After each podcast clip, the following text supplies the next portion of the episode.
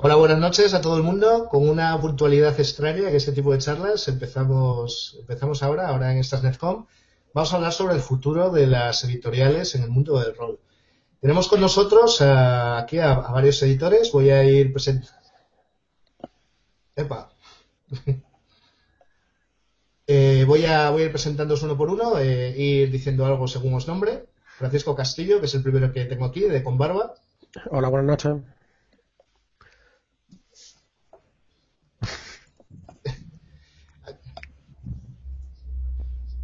Que no se ha preparado el curso, no, no les ha dicho que que hacer un speech introductorio. A ver, es que se, ha metido algo por medio, no sé si lo habéis oído. No, no. Vale, vale, es que me estaba yo escuchándome a mí mismo, es una cosa rara. Vale, perdón. Eh, Francisco Castillo, preséntate. Hola, buenas noches. Llámame Fran, por abreviar. Tenemos a Ignacio Muñiz, de representación de Edge Entertainment. Hola, ¿qué tal? Buenas noches. Un placer. Tenemos a Manuel J. Suero, representación de No Solo Rol. Hola, ¿qué tal? ¿Cómo estamos? Buenas noches. Y Berion Alendar, que le va a parecer mal que le diga que es editor, pero a práctica viene a funcionar como una forma de edición moderna, por eso está aquí. Berion. Mi salutación a todos, es un honor estar entre hombres tan grandes. Y por último, Justo Molina, que está aquí pues como rolero unido, ya que somos los organizadores. Sí, dijimos que si no había por lo menos dos roleros unidos, no se puede llamar roleros unidos, así que pues yo estoy un poco aquí de acoplado. Pues muy bien, y vamos a empezar, yo quisiera empezar un poco fuerte, y vamos a empezar con el, con un tema, siempre se ha considerado un poco las editoriales, no es cierto, pero siempre se han visto como básicamente aquellos que ponen la pasta, ¿no? Es, siempre se ha considerado que es su función principal. Hoy en día editar es cada día más barato. Las ediciones que estamos haciendo ahora, con las tiradas que estamos haciendo ahora, en los 90 hubieran sido totalmente imposibles, está claro. Y por otra parte, con el tema de crowdfunding, etcétera, pues cada vez es más fácil conseguir financiación. Entonces, si editar cada vez es más barato y por otra parte eh, conseguir dinero también es cada vez más fácil, ¿son necesarias las editoriales hoy en día? ¿Qué opináis? Francisco. Uy, me ha tocado. A ver, em, la labor del editor a mí me parece que no, no coincide completamente con la del bueno no coincide con la, del autor el autor es el que realmente crea el juego la idea etcétera la labor del editor debe ser orientarle en esa en esa labor de creación de forma que la idea que tiene el autor finalmente acabe en un, en un proyecto publicable y que finalmente pueda llevarse al, a los aficionados eso en caso de que, de haya un contacto directo con el autor, ¿no? Luego aparte estaría todo el tema de licencia y, y de todo el proceso editorial que hay detrás, a nivel de corrección, de, maquetación y finalmente de pelea con la imprenta. Así un resumen muy rápido. Pero ¿consideras que es básicamente un tema de un tema de orientación al mercado, por así decirlo? Hay que decirle al autor lo que tiene que hacer para que se pueda vender bien. Cuando hablas en contacto con un autor, es también orientarlo para que el juego que está preparando salga de la mejor forma posible. Que al fin y al cabo es lo que quiere tanto el editor como el autor. O al menos yo, yo lo veo de esta forma. De una forma un poco reducida, ¿no? Muy simple. Es decir, no se trata solamente de, preparar un producto, se trata también de que el juego eh, realmente luego funcione como juego, que es lo que, lo que, lo que se busca, ¿no? Un juego que sea ya no solo viable comercialmente, sino que además sea divertido de jugar.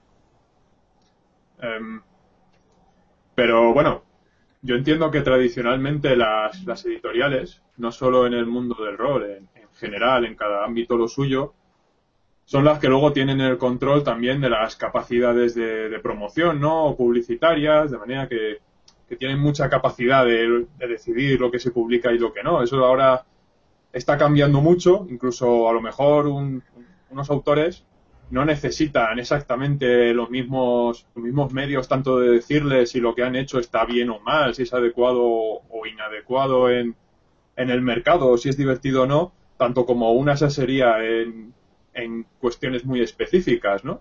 Entonces, a lo mejor en ese sentido sí que no, no tienen tanta cabida. Yo, yo creo que, que, es muy interesante lo que, lo que ha dicho Berión, porque además lo estamos viendo, ¿no? O sea, es un hecho en el, momento en el que hay gente que, se autoedita y que distribuye y que distribuye sus libros y, funciona, ¿no? Eh, ahí hay una ligera confusión en, este tema que es pensar si la editorial sobra o si el distribuidor sobra, ¿no? La editorial nunca sobra, el trabajo editorial nunca sobra y el trabajo de distribución nunca sobra. Lo que estamos cambiando ahí es quién lo hace, ¿no? Entonces hay un momento en el que ahora mismo con el tema de la autoedición se ve mucho, ¿no? Eh, hay gente que dedica su esfuerzo a, no solo a crear, sino a editar y a distribuir su creación. Eh, eso no hace desaparecer el trabajo editorial, simplemente que lo hace esa misma persona. Ni hace, ni, hace desaparecer el, trabajo de una distribuidora, simplemente que él mismo se distribuye, ¿no? Yo conozco gente personalmente que ha sacado juegos de mesa, juegos de rol, y, ha ido llamando a las tiendas por teléfono. Es más, conozco casos que yo creo que, que Jorge tú lo conoces también, como, como el de Alcaendra, que a mí se me plantaron en la tienda con los libros. y, me, dijeron, oye, mira que hemos hecho esto, ¿no? Y estoy hablando de, de, los primeros 2000, ¿no? Que ya parece que no, pero ya llovió de, aquella época. Ya había gente que se autoeditaba, ¿no? Eran unos chavales de Avilés que hicieron su libro, lo dibujaron, eh, lo maquetaron, lo llevaron a la imprenta, lo imprimieron y se fueron con él debajo del brazo a las librerías, ¿no? Yo me enteré que existía por, por un artículo de prensa de, un diario de Asturias y luego aparecieron ellos en la tienda con, los libros, ¿no? Pues mm, ellos, ellos hicieron todo el trabajo editorial, todo el trabajo de preproducción, todo el trabajo de maqueta, todo el trabajo de producción y luego hicieron todo el trabajo de distribución. Aunque fuera con los libros debajo del brazo, pero lo hicieron. O sea, el trabajo de llevar los libros, porque los libros tienen que llevar, llegar desde quien los fabrica o los edita a los puntos de venta. Y si son PDFs, hay que distribuirlos también por la red, ¿no? Entonces, ese trabajo es inevitable que se haga tanto el de editorial como el de distribución. Ahora, no tienen por qué hacerlo una editorial o una distribuidora. O en, este, en este caso, el propio autor se convierte también en editor y distribuidor. Y yo creo que con eso ya más o menos mi punto de vista al respecto. Cuando, cuando llegaron con el caen bajo el brazo, pero era sin batería ni nada, ¿no? Porque me imaginaba un poco. No, no, yo flipé. yo, yo flipé. Los que, conoce, los que conozcáis del juego sabréis que que a, primera vista, ¿no? No voy a entrar ahora mismo en, hacer una reseña en profundidad de Alcaendra, pero a primera vista de un producto eh, que está bastante bien. Es un libro en tapa dura, en blanco y negro, tiene ilustraciones bastante bonitas que hacía uno de los chicos de, los autores del juego, ¿no? Y bueno, eh, tuvo su momento ahí en el que tal, y probablemente lo que les faltó fue un poco más de promoción, ¿no? A lo mejor no ir con un libro debajo del brazo, sino que alguien se lo hubiese llevado a las tiendas o qué tal. Pero bueno, luego yo no voy a hablar del juego porque no lo conozco, pero ahí quedó, ¿no? Un poco, un poco apartado. Aunque, aunque entraron en distribución, ¿eh? Sí, sí, yo, lo vi fuera, fuera de, de Asturias salió. Pues La, la pregunta de Tiberio, o sea, está muy bien, y además yo creo que es muy chula para, para empezar. Eh, ir a plantear un poco ahí para que haya ya polémica de principio, pero en realidad es una pregunta un poco a priorística, ¿no? Es como, ¿hacen falta las editoriales? Y todavía decir, bueno, ¿por qué no? Quiero decir, yo creo que muy bien. O sea, el trabajo va a ser el mismo. Si tú haces un juego de rol y lo quieres y lo quieres vender, si no lo quieres vender, a lo mejor ya es otra historia. Pero si en principio, ah, incluso aunque no lo quiera vender, va, a tener que hacer un trabajo si lo quieres hacer de una manera seria, ¿no? porque, porque va, te va a dar un poco lo mismo. Eh, pues hay un trabajo que hay que hacerlo y el tema es quién, quién lo hace. Hay gente que a lo mejor, evidentemente, pues sí que quiere hacer un juego de rol, pero no, no quiere meterse en las movidas, ¿eh? porque a lo mejor soy creador y voy a hacer el y Halfings y tal, pegándose. Pero luego tendrá que decir que, bueno, pues que cómo lo va a maquetar, que cómo lo va a, imprimir, que cómo lo va a distribuir, y entonces, pues ya no son elfos y halflings, a lo mejor a esa persona, pues no le, no le entusiasma tanto, ¿no? A mí, por ejemplo, esas cosas me dan una dentera bastante grande, ¿no? Pensar que que, me obligasen a hacer algo así. Eh, nadie me va a obligar, pero bueno, yo sueño con cosas raras, soy un friki. Pero, pero podríamos decir lo mismo, por ejemplo, de, eh, de yo qué sé, de los, eh, las plataformas de crowdfunding. Podría decir, ¿y para qué necesitas plataformas de crowdfunding? ¿Por qué no te lo haces tú? Y claro, eso nos puede llevar, como dice Ignacio, ¿no? ¿Y para qué necesitas camioneros que te lleven los, libros a las tiendas? Pues si, si juntas un montón de amigos en cada sitio y haces una especie de Uber del rol, a lo mejor te los puede llevar tú. O sea, Evidentemente, eh, te puede intentar que el trabajo lo haga otra persona y si lo puedes hacer tú o otras personas, pues te puedes ahorrar el dinero, pero, también ganas complicaciones. Yo ya no me acuerdo, esto ya se lo, no sé si, si se lo oí a alguien de no solo o de Oro Cubierta, ahora mismo no me acuerdo, que tenían ahí el almacén lleno de cosas y les tenían que entrar las cosas y se acreditar y dijeron, ¿no? que para, para ser almaceneros de rol somos de electrodomésticos que ganamos más dinero, ¿no? O sea que realmente hacían un trabajo que luego a lo mejor externalizaron lo que sea o, hablar con otra gente, que, podrían hacerlo ellos eh, a lo mejor materialmente, físicamente, pero que al final decían es que no, no, no, no me renta, a lo mejor incluso ya no económicamente, sino vitalmente dedicar tanto tiempo a eso.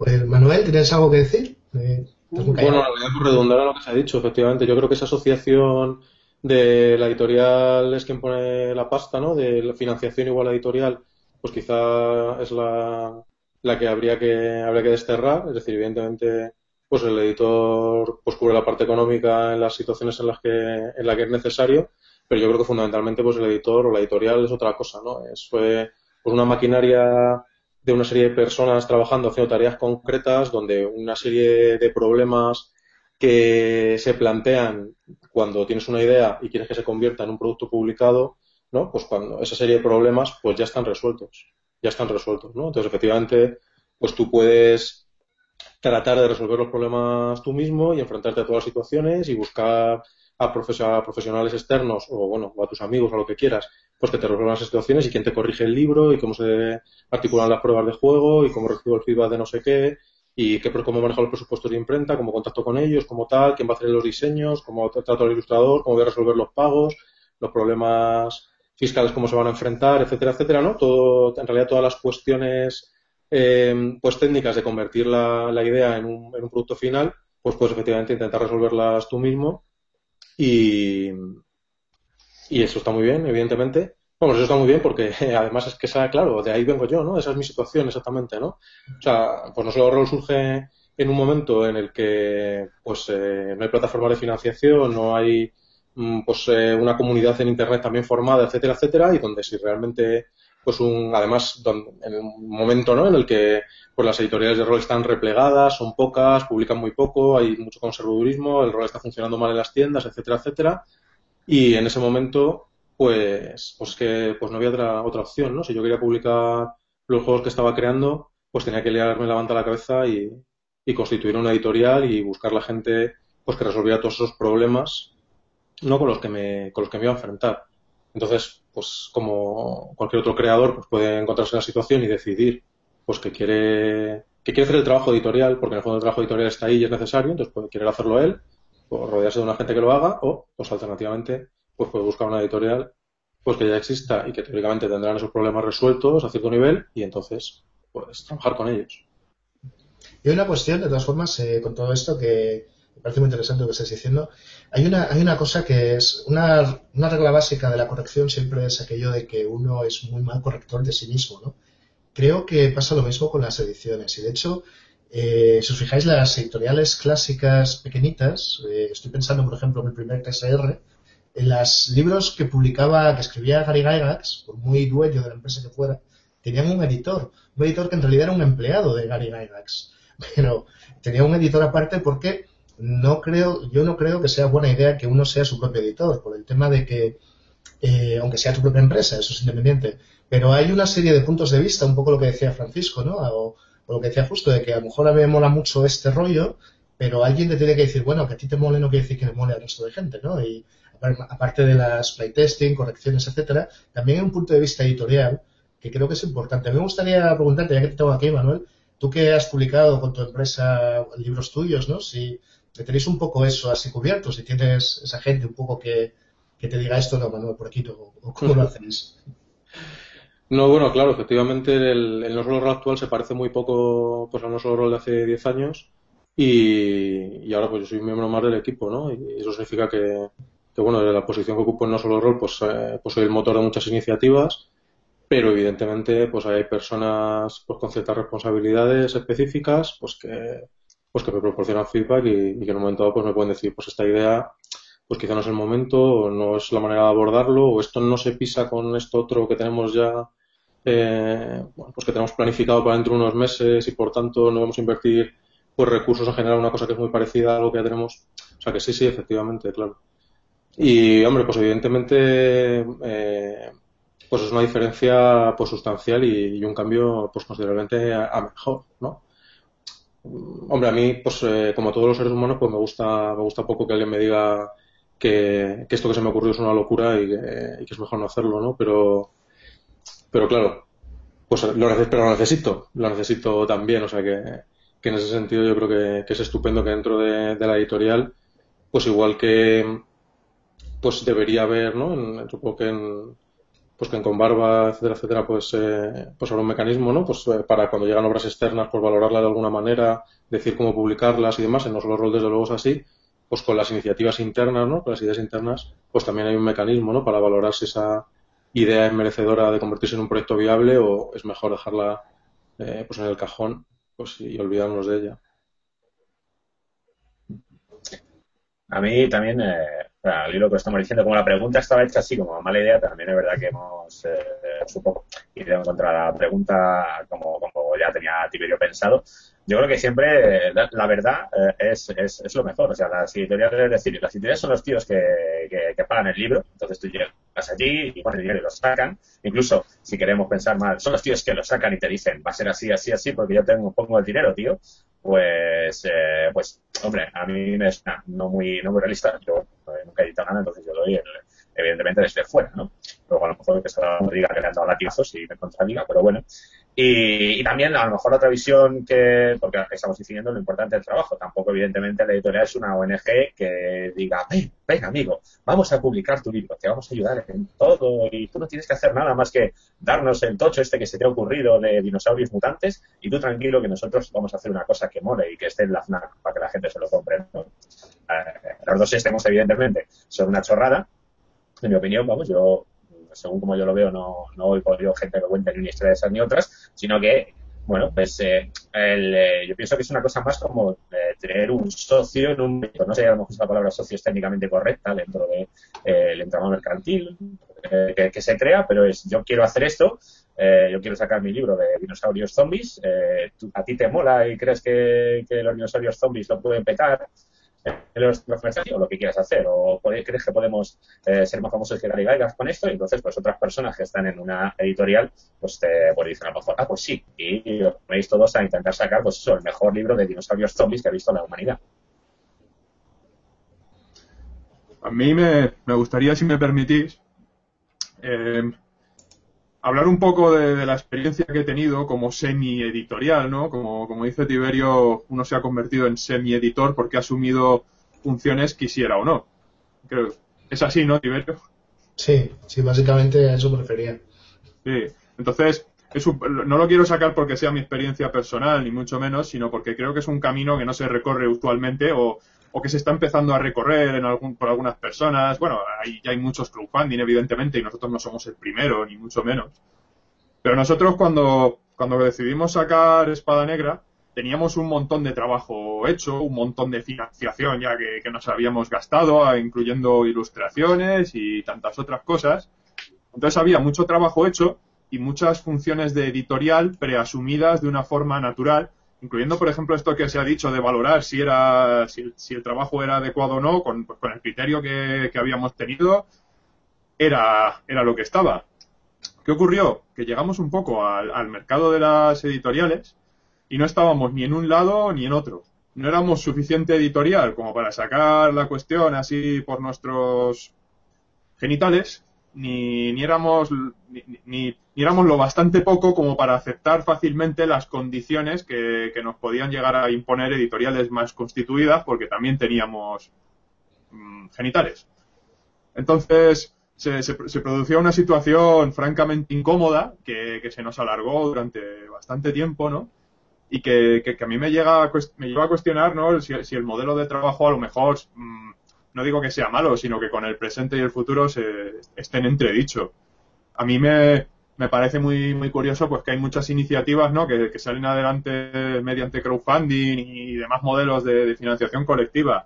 Yo no tampoco conozco los datos de las grandes editoriales, no sé si cuando sale un crowdfunding de un, un Valhalla de 24.000 euros es para callarse la boca o no es nada, no, no conozco mucho los, las cifras, pero pero a mí me impresiona, ¿no? Un poco el apoyo que consiguen estas, estas iniciativas.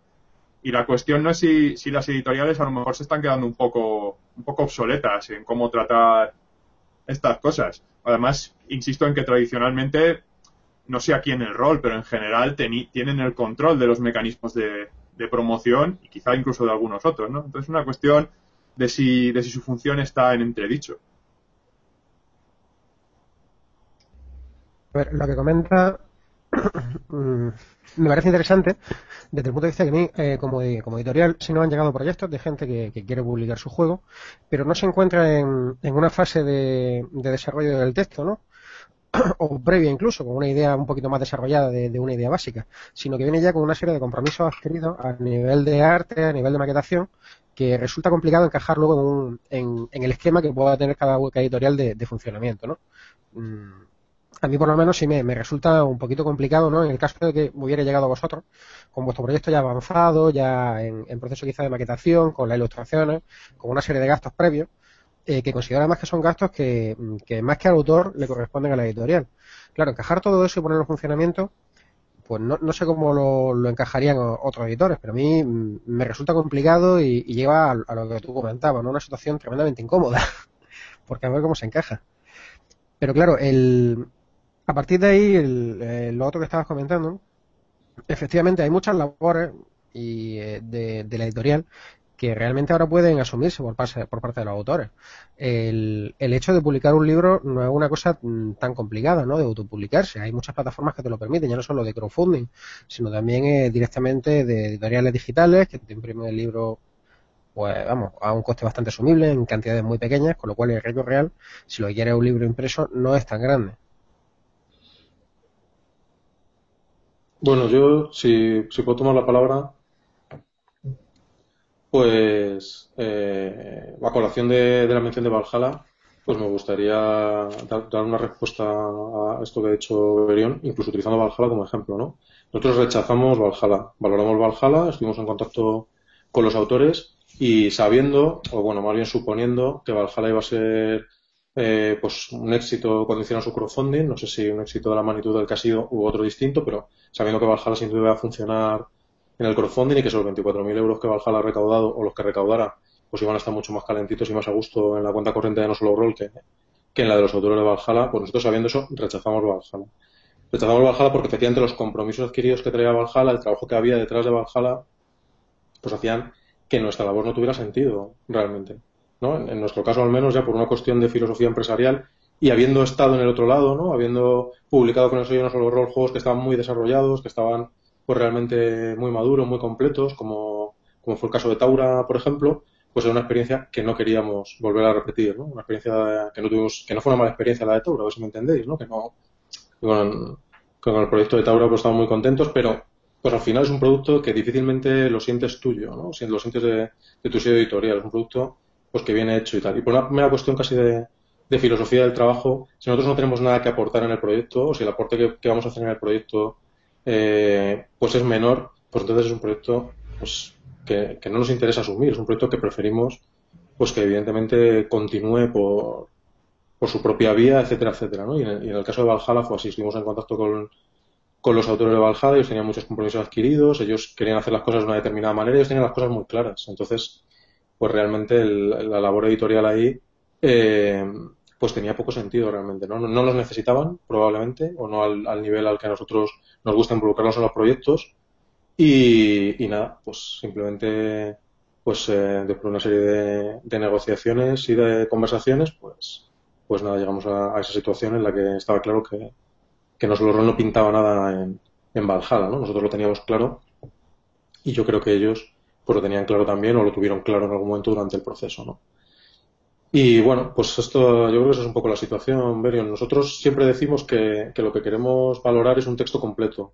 Y siempre que nos llega eh, pues una obra o la consulta a un autor con una obra parcialmente desarrollada, etcétera, etcétera, pues decimos que queremos ir al texto completo. Esto es una cuestión de puro aprendizaje porque nos hemos interesado en el pasado muchas veces por obras que estaban parcialmente desarrolladas y nos han dejado colgados los creadores, ¿no? Luego la vida es complicada, hay muchas situaciones y entonces un hueco en tu planificación editorial para publicar tal juego que te parece que es una idea buenísima y luego conforme se van acercando las fechas, pues eso nunca se termina, el autor deja de dar señales de vida, etcétera, etcétera. Entonces, que, que el texto completo pues es una, es una condición, pero solo el texto completo, ¿no? Entonces normalmente pues también cuando alguien nos consulta sobre si tiene que buscar ilustradores, si tiene que buscar maquetadores, no sé qué, pues le desanimamos fervientemente a que haga esto, ¿no? Porque pues porque en el fondo, pues eso, claro, pues termina construyendo de una manera y es una cesión de, labores del editor al, creador eh, que por un lado, pues a ti te impide participar del proceso creativo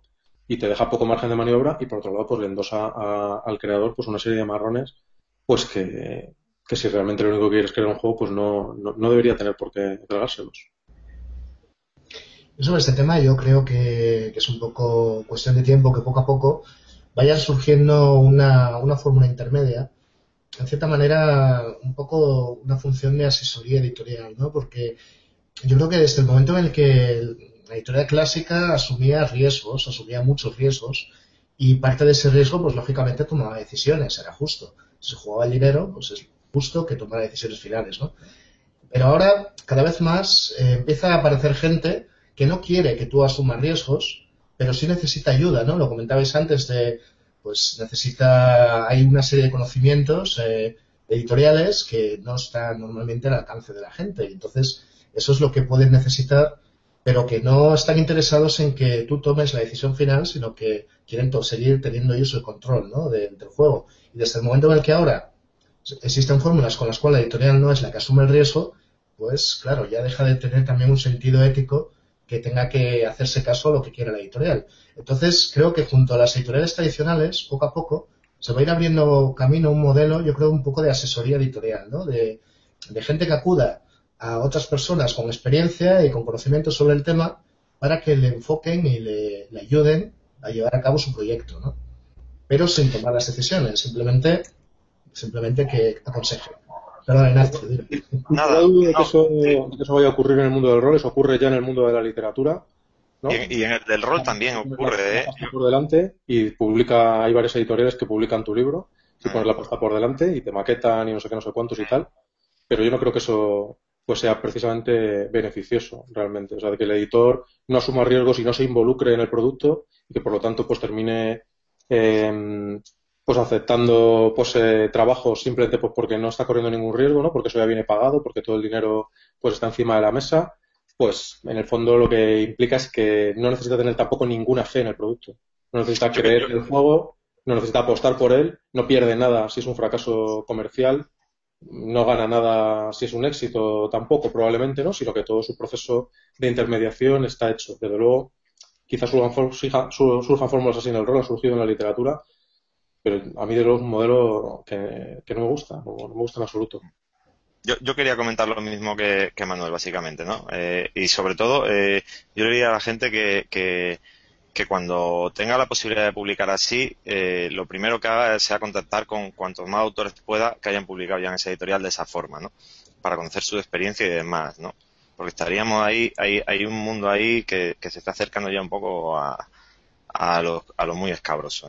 Y, y, no me voy a meter mucho más en el tema porque yo creo que más o menos se ha entendido bastante claro lo que ha hecho Manuel y básicamente hay, hay gente que se han convertido no en editores, sino meros intermediarios que cogen un producto, te lo mandan a imprimir y sale, ¿no? Como tú lo tienes y, además lo pagas tú, ¿no? Y luego si se vende bien y si no, no. Y, ellos cogen su parte, ¿no?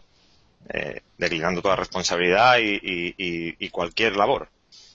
Entonces, bueno, eh, yo sobre todo lo más recomendable creo que es buscar autores que hayan publicado así en la misma editorial que te llegue y te diga, oye, que he visto tu libro en internet y me encanta y te lo quiero publicar y lo vamos a hacer así, ¿no? que te digan sobre todo, tú pagas la mitad y nosotros la otra mitad, ¿no? Normalmente estás pagando tú la, tu mitad normalmente del coste completo de impresión, ¿no? Entonces, eh, que consulten, que no cuesta nada preguntar. Es muy fácil preguntar a otros autores como yo. Eso que estáis hablando, una cosita más para, para hilar con lo que habéis dicho antes, porque me parece muy interesante, ¿no? El tema de cuando una editorial llega a juegos completos, eh, pues en Edge Entertainment Anima llegó prácticamente completo, por ejemplo, ¿no? se tuvo que trabajar bastante tiempo antes de sacarlo.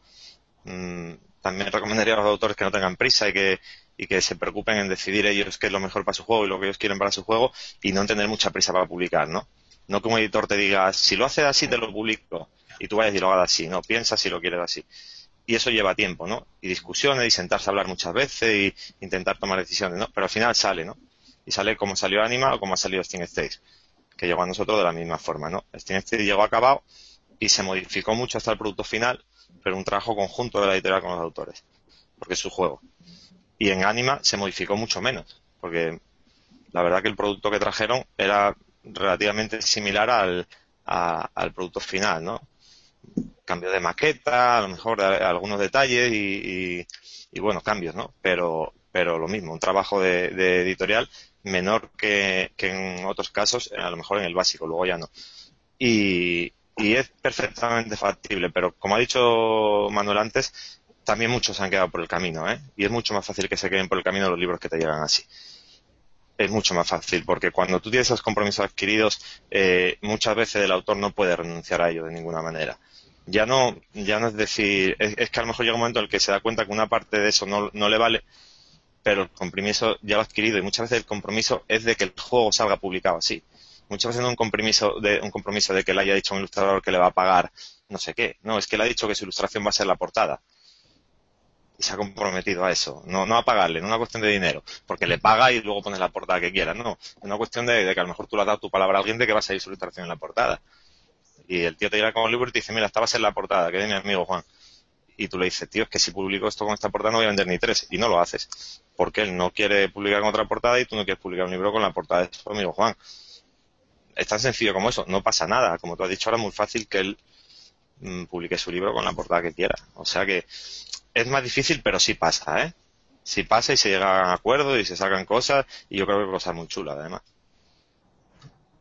si me permitís, mí es que me ha llamado la atención a, a lo que sea un mal modelo, ¿no? No porque, no porque pueden ser una cosa o la otra, sino porque, porque me plantea muchas, muchas cuestiones de lo que es un buen modelo. O sea, bueno, yo sé que se ha publicado muchas cosas que son que son muy buenas, ¿no? Y que pueden ser a lo mejor lo mejor que ha salido ya y que si cambiamos de modelo, pues todo vaya a ser ya una mierda, pero lo que, lo que quiero decir es que algunos, yo no sé, yo no estoy en la piel de los de Valhalla, que eran como el ejemplo máximo. Bueno, yo estoy en mi piel y puedo decir un poco en este sentido mi experiencia. A nosotros nos faltaban cosas hay cosas que, que no, no, teníamos claras. Que, bueno, o sea, teníamos muy claro lo que es un juego, tenemos muy claro eh, muchos conceptos, yo creo que muy, muy claros. Pero desde luego nos faltaba capacidad promocional, esa nos ha faltado siempre. Y nos faltaban algunas capacidades más. No todo lo que normalmente hace una editorial, pero sí una pequeña, bueno, no si una pequeña, una gran parte, y ahí no, no puedo juzgarlo. Una parte. Pero por lo que decís, o se recurre a una editorial con todo el pack, o si no, básicamente el juego no tiene que salir. Eh, porque es un, un, mal modelo. Es lo que es un poco lo que he entendido, ¿no? Porque habéis dicho, no, o te coge una editorial o, o déjalo, ¿sabes? Y claro, los, de Valhalla fueron rechazados. Nosotros, bueno, también fuimos rechazados. Entonces, ¿qué pasa? Mm, ¿Tenemos que sacarlo a trancas y barrancas? ¿No sacarlo? Me, me gustaría, los que lo habéis defendido, esa idea de que es un mal modelo, que, que me explicaréis un poco cómo es esta situación. Yo quizás no me, no me he explicado bien, porque creí que, que Manuel lo había hecho muy claro y no hacía falta explicar más, pero yo me refiero a que es un mal modelo que la, que la editorial te ofrezca publicar pagando tú.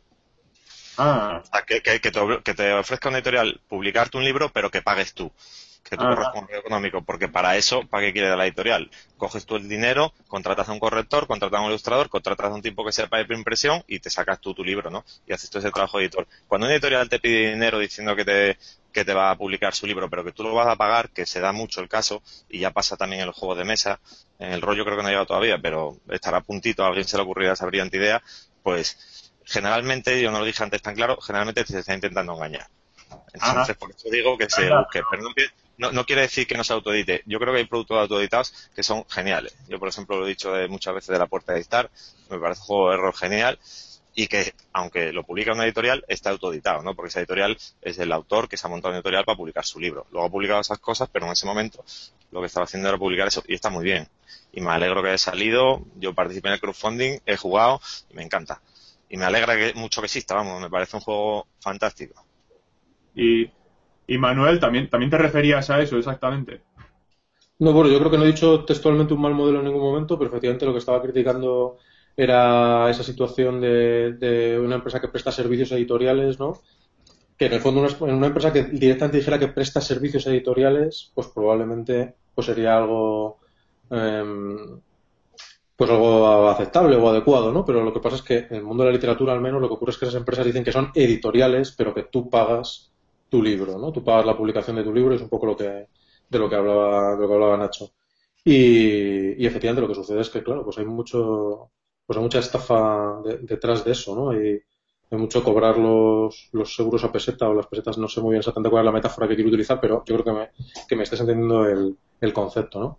Y, y respecto al, al, tema que has mencionado tú, para, para si, si consigo dejar la cosa clara, eh, claro, nosotros rechazamos Valhalla sabiendo que va a ser un éxito realmente. Es decir, que sabiendo que por otra vía, por esa vía del crowdfunding que ellos querían iniciar, pues sabiendo que, iba a ser un éxito, tampoco lo sabíamos, ¿no? Pero en fin, sospechando que efectivamente pues eso iba a funcionar, que iban a recaudar el dinero que querían y lo iban a poder publicar, ¿no? Porque el producto, bueno, pues tenía el empaque, el interés, una cierta comunidad detrás, etcétera, etcétera.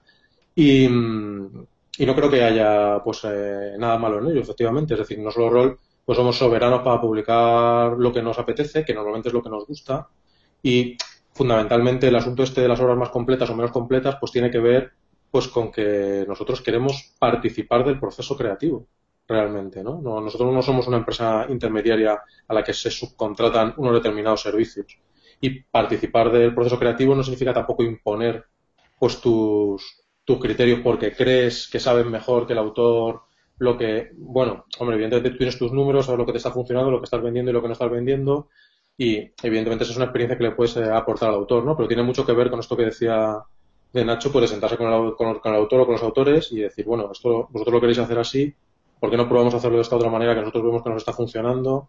Tal, no sé qué, pues que haya un diálogo, ¿no? Y, y, y efectivamente pues se pueda, se pueda participar de, del proceso de desarrollo de la obra, no simplemente ofrecer unos servicios, cobrarlos y desentenderte, ¿no? Cuando Pequeños Detectives de Monstruos pues es un, es un éxito y funciona muy bien y las tiendas lo piden continuamente y está funcionando, eh, pues claro, pues nosotros, no solo pues nos sentimos partícipes del éxito, aunque evidentemente los auténticos triunfadores del invento pues son Patricia y Álvaro, que son los creadores de Pequeños Detectives de Monstruos, pero el hecho de que nosotros hayamos estado ahí arropándolos desde el principio, les hayamos ayudado, hayamos participado del proceso, hemos contribuido en la toma de decisiones, etcétera, etcétera, pues hace que sentamos que Pequeños Detectives es un juego nuestro y en parte el éxito de Pequeños Detectives de Monstruos, en parte al menos, pues se debe a que nosotros creemos en Pequeños Detectives de Monstruos. Que cuando nuestra persona en comercial vende Pequeños Detectives de Monstruos, pues lo hace convencido. Y cuando nosotros hacemos una tirada de Pequeños Detectives de Monstruos, pues la cantidad de la tirada, que luego afecta a su precio final, etcétera, etcétera, está determinada porque creemos en Pequeños Detectives de Monstruos, ¿no?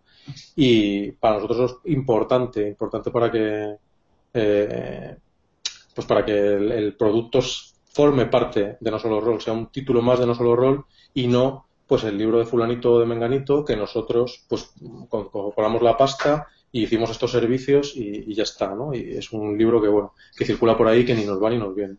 Esto es un poco la, la idea que quería transmitir. Yo no creo que, ninguna editorial imponga su postura en plan dictatorial porque sería algo bastante absurdo y que llevaría a puntos bastante malos, ¿no? Pero sí creo es que el sistema tradicional de siempre, y es lógico, eh, se puede discutir cosas, se pueden plantear opciones, pero si al final hay que tomar una decisión final, la decisión final va a ser o se hace así o no se publica. Porque evidentemente una editorial no va a publicar un libro en el que no crea, es, es evidente, es lógico. Bueno, pero esa decisión final puede ser del autor también, ¿no? O se, o se hace así o con vosotros no lo publico. También, también, desde luego, claro, claro. Evidentemente es por los dos lados, es por los dos lados.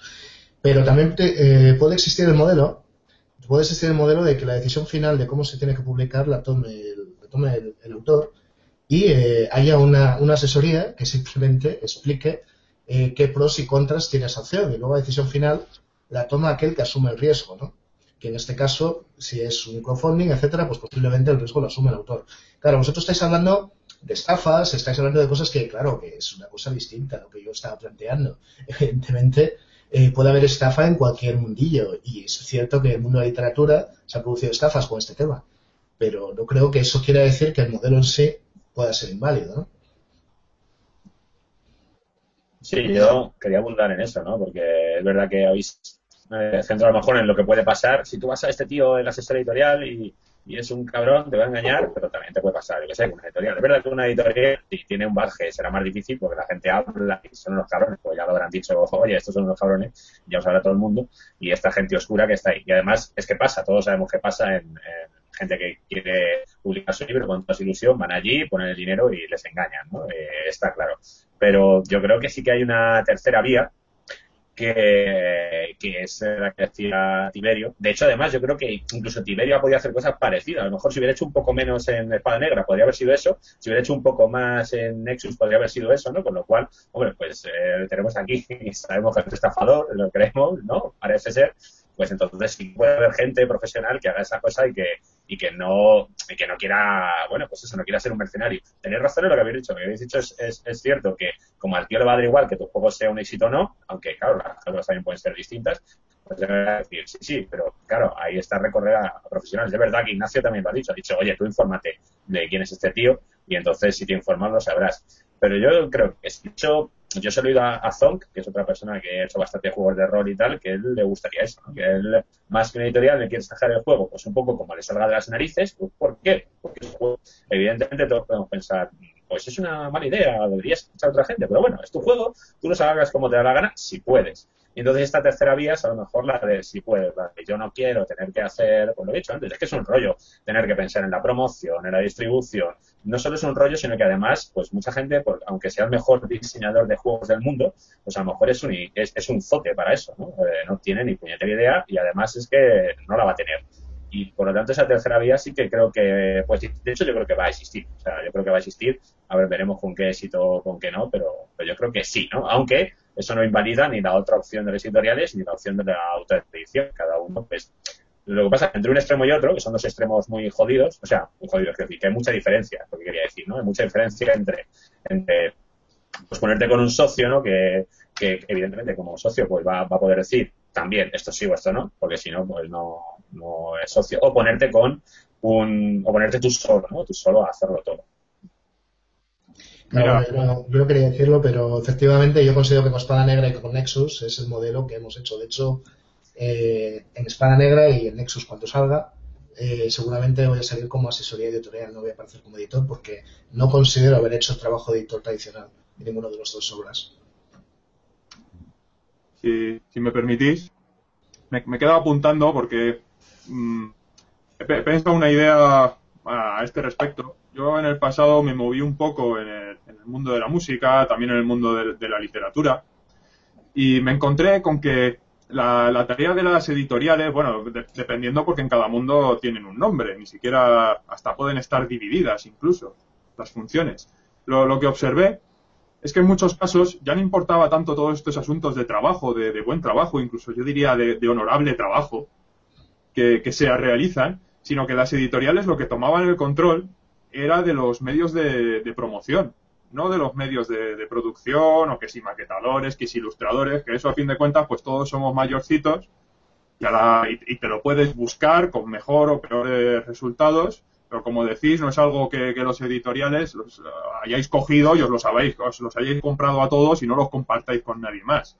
A mí, en ese asunto, en los juegos de rol, sí he observado que son un poco más accesibles los medios de promoción, pero son, son algo que me parece increíblemente importante.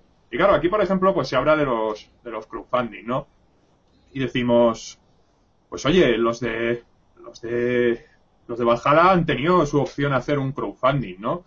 y como bien ha dicho Manuel, hacer, hacer, o sea, no solo roles, absolutamente soberano para hacer lo que, para publicar lo que quiera. Eso, claro, no, no lo va a poner nadie en duda. Lo mismo que Ed también es soberano para publicar lo que quiera y cada editorial es soberana para publicar lo que quiera hasta que de repente a lo mejor un autor no tiene quien le publique, lo cual, bueno, no, no digo ni que sea bueno ni malo, solo digo que es un huérfano, ¿no? Entonces, lo, realmente la, la cuestión a la que iba no es a esta, es, es si este camino de los crowdfunding y, demás que seguimos algunos es sostenible en el tiempo. No, no si no puede haber más crowdfunding, que eso parece que sí, sino si la línea puede seguir adelante sin el apoyo de una editorial. O sea, los, juegos de rol tienen suplementos y este tipo de cosas. Y lo que yo me pregunto, y quizá pues, es una pregunta también dirigida a los veteranos de las editoriales, es si, de hecho, que ya incluso habéis hecho valoraciones, ¿no? De esto, o sea, esto sabía que iba a salir si pensáis que si eso va a perdurar, no a salir, sino a perdurar, si esta vía que seguimos es perdurable o no lo es. Si me respondéis, os lo agradecería. Perdurable te refiere a, la línea, por ejemplo, eh, espada negra a los suplementos, a que siga la continuidad de la línea. si quieres no ofenderme a mí personalmente, puedes, podemos no, como ejemplo en, absoluto, eh, era, por ejemplo, ¿no? Porque preguntabas tú. Yo creo que no tiene nada que ver, realmente. El, el crowdfunding me parece una muy buena herramienta de promoción da muchísima promoción a un juego, eh, un crowdfunding. Yo creo que, Tiberio, que, ha hecho varios, eh, podrá, podrá dar su opinión, pero vamos, yo creo que ahora mismo una de las herramientas de marketing más potentes que hay para vender en Internet según qué cosas, ¿no? Y los juegos de mesa y de rol están entre ellas. Hemos visto crowdfunding de muchísimo éxito en el extranjero y de éxito eh, muy relevante en España, ¿no? Y ahí Manuel, si de éxito relevante, nos puede también hablar, ¿no? Me refiero al vampiro, que obviamente. Entonces, eh, yo creo que una línea puede seguir así, pero tampoco depende solo de eso, ¿no? Es muy difícil, hay muchos factores, hay muchas cosas. La, la principal, que la gente lo juegue. Si la gente lo juega, la continuidad está más que asegurada. Si la gente no lo juega, pues ya ves lo que tiene que ver eso con la financiación. Pues poco, ¿no? Entonces, al final el producto tiene que estar en la calle para, para que tenga continuidad, tienes que seguir publicando cosas, pero obviamente la gente tiene que comprarlas. O sea que ya es una cuestión de financiación, es una cuestión de, de, si se vende esa línea o no. Si los suplementos de espada negra se siguen vendiendo eh, como el primero, no importa que tú los financies con crowdfunding o no. Si los financias con crowdfunding vas a tener la seguridad de venderlos por adelantado. Con lo cual, bien. Eh, si no, pues vas a tener que arriesgar tu dinero, ponerlo en la calle y ver si la gente está jugando el juego y le mola y lo compra. ¿no? Sobre todo cuando ya has vendido un número de básicos en el crowdfunding, esa gente ya tiene el juego entonces, eh, van a esperar, al principio, sobre todo van a esperar los primeros suplementos y vas a ver que se van a vender. Y a partir de ahí, pues ya te darán o no su confianza y no va a ser un hecho de que el suplemento le haya gustado más o menos. Casi siempre se ha calado en su grupo de juego y lo están jugando, ¿no? Si lo están jugando, siguen comprando libros. Si no lo están jugando, dejan de comprarlos. Para mí, con el rol es así, ¿eh? No hay mucho más. La gente compra lo que juega y hay gente que no juega y compra libros para coleccionar. Pero esos son unos pocos, que son los 400 o los 800, pero los otros compran lo que juegan, que son la mayoría. O sea que no depende de la financiación. No, pero no, no pregunto tanto de la financiación, sino de los recursos incluso que, aporta una editorial. Como, como pequeño ser de todo esto, yo, yo veo muchas cosas muy complicadas, ¿no? Todo este asunto de distribuidoras, de, todo este asunto. O sea, no sé. Em, por ejemplo, a Manuel se, lo puedo preguntar frontalmente, ¿no? Has, dicho, nosotros sabíamos que iba a salir. Entonces, pues, entiendo perfectamente que no se responda, ¿no? Pero vosotros pensáis, ¿Valhalla va a perdurar? Por ejemplo. Bueno, no, o sea, igual que te he dicho, sabíamos que, iba a funcionar, pues me gustaría no hacer valoraciones sobre el éxito de o la perduración de un proyecto concreto a lo largo del tiempo, pues bueno, pues porque no te puedes imaginar, ¿no? Pero, pero entiendo, vamos, entiendo lo que dices, entiendo tu preocupación, o bueno, el problema que señalas y, vamos, yo estoy totalmente de acuerdo, ¿no? El, quizá lo, lo, menos satisfactorio pues, eh, para la comunidad en general, ¿no? O, para el, pues bueno, no sé, la rolosfera o como lo queréis llamar, para el funcionamiento en, general del, de la línea de productos, etcétera, etcétera, pues este rollo de, de plantearse si los crowdfunding son una flor de un día, ¿no? Si, si ahora eh, pues hay un super petardazo de tal producto, entonces se recopila la pasta, se generan todas las recompensas, nadie lo duda, todo sale se cumplen todos los compromisos, etcétera, etcétera, y el tío o los tíos involucrados dicen, bueno, esto, esta paliza se la va a volver a dar su puta madre, claro, porque esto ha sido una locura y vamos, pues yo, eh, pues en fin, quería publicar mi juego y si llego a saber esto, pues me voy a picar una mina en lugar de hacer esto, ¿no? Entonces ya está, ya he publicado mi juego, les he regalado a todo el mundo eh, todas las recompensas, hemos hecho las camisetas, hemos hecho no sé qué, hemos buscado al tío que hacía las joyitas de cristal de no sé qué, que dijimos que íbamos a regalar y no sé cuántos, genial, pero ya está, aquí no me vuelven a, cazar, ¿no? Supongo que la, que la, no sé si lo que te planteas va por en, esta dirección o, o, no. O sea, por la cantidad de trabajo que supone el lanzamiento y si luego los autores estarían dispuestos a repetir esa cantidad de trabajo una vez tras otra, ¿no? De forma paralela a sus propias ocupaciones con cada suplemento. No sé si está, si ese es el problema que planteas o no. No sé si es el problema, pero desde luego ha estado en el clavo en algo que es muy importante. O sea, yo, yo, solo planteaba la cuestión de, la, de si se podía mantener en el tiempo eso y desde luego ese es un motivo por el que por el que puede ser que no, efectivamente. Nosotros también nos hemos zampado una cantidad de trabajo muy importante con eso y, bueno, pues es algo es algo duro. Yo, yo siempre le digo a la gente que un crowdfunding dura 40 días para los de fuera y 120 días para los de dentro es algo es algo muy duro, ¿no? Entonces, es uno de los motivos, pero uno, no, no, yo andaba preguntando en general, pero bueno, creo que es una creo que es una buena respuesta, sin duda. De todas maneras, Bueno, sería, Por evolucionarlo hacia una respuesta, si me permitís, eh, vamos, o sea, yo creo que el, el dedicarse eh, pues a la producción de un producto pues es algo que se puede hacer en tu tiempo libre, en un momento dado, sacándole, restando tiempo a otras cosas, ¿no? Y, y jugando con tus colegas menos otras cosas y más a ese juego que estáis probando y dedicándole unas horas extra a revisar no sé qué y tirando de aquí, tirando de allá pero, pero realmente pues creo que si la, ese afán de continuidad pues solo se consigue liándose la manta a la cabeza y decidiendo que esto pues es una, algo que quieres hacer profesionalmente, ¿no? Que no, que no llegas a tu casa a las 8 de la tarde de tu otro curro y te tienes que meter tres horas de pues, eh, pues revisiones de no sé qué, de coordinar a los ilustradores, de dirección artística y de no sé qué, no sé cuánto, ¿no? Sino que llega un momento pues en el que si realmente eso es lo que quieres de una manera continuada, no para unos golpes concretos, pues te tienes que liar la manta a la cabeza y, y abrazar eso como una forma de vida, quizá como una forma de vida secundaria, ¿no? Como otro trabajo, a lo mejor una reducción de jornada en un sitio y al otro te dedicas, no lo sé, ¿no?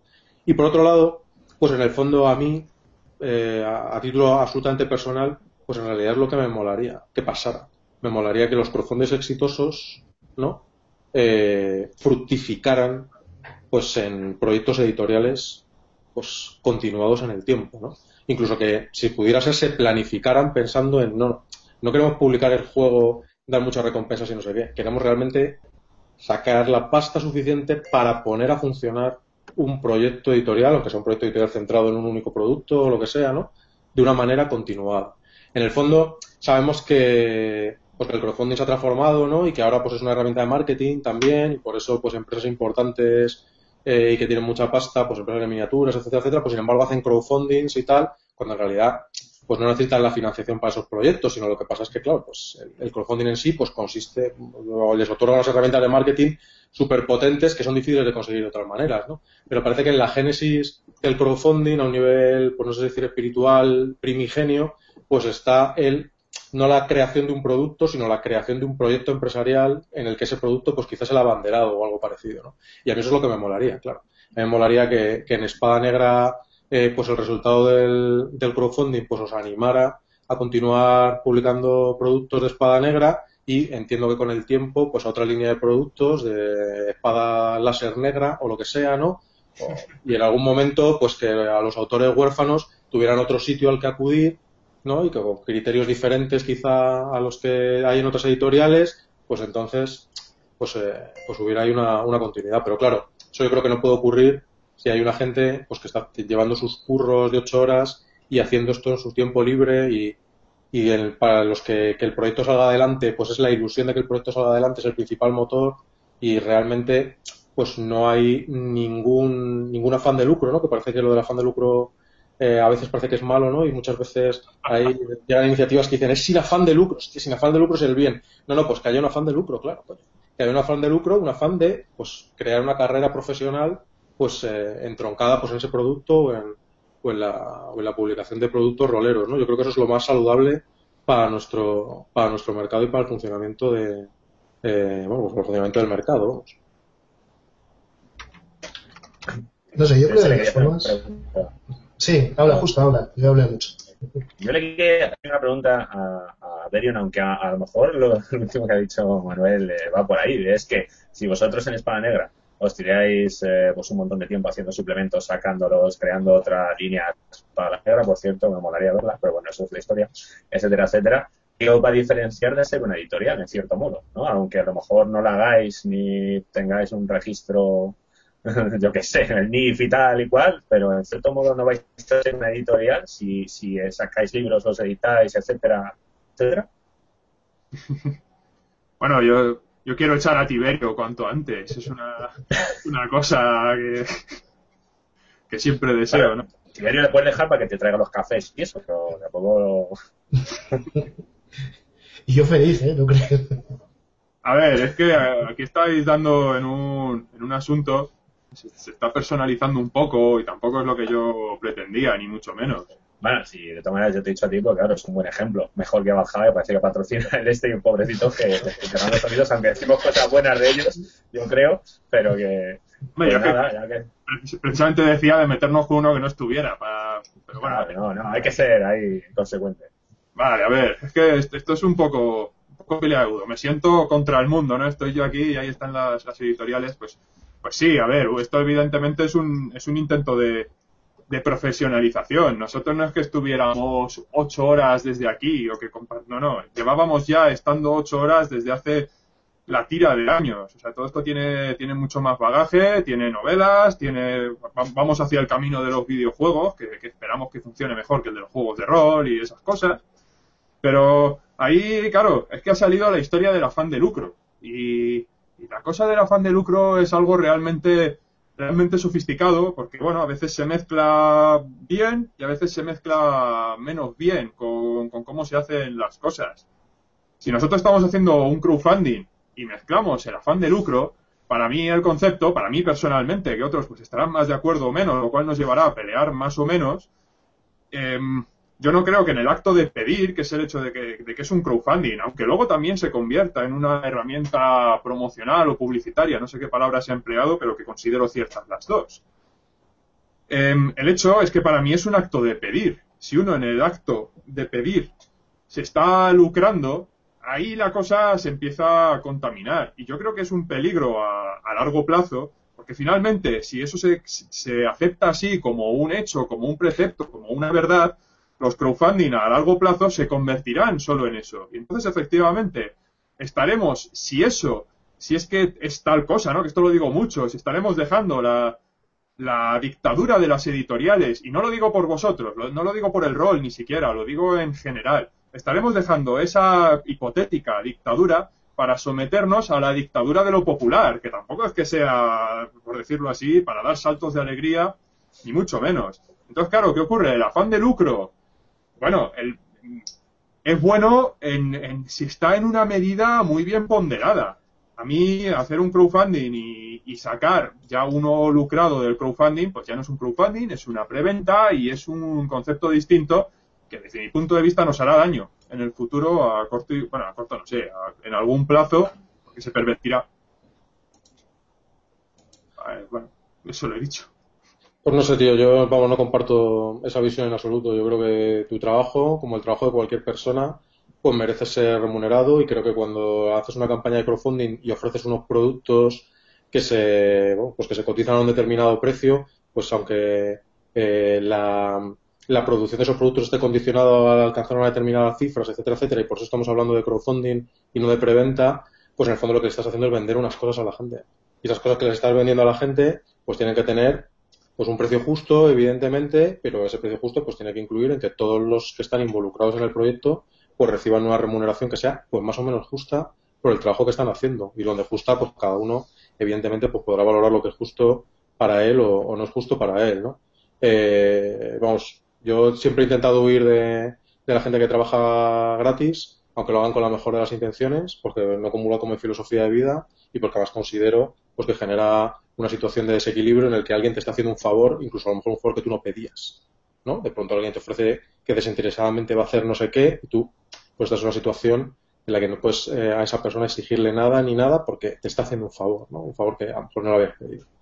Pero bueno, eso ahí estoy, estoy descarrilando. Eh, ¿Qué iba a decir yo? Ah, sí. Si tú eres informático, ¿no? Creo, Berión, profesionalmente, no lo sé. Sí, lo soy. Es, informático, ¿no? Y yo entiendo que por los trabajos de informática que realizas, pues recibes una remuneración porque te parecerá más o menos justa. No sé exactamente cuál es tu situación laboral ahora mismo, pero entiendo que, pues, que, en fin, pues que el objetivo cuando te hiciste informático, o en algún momento, aparte de que te molara, pues era vivir de lo que estabas haciendo, ¿no?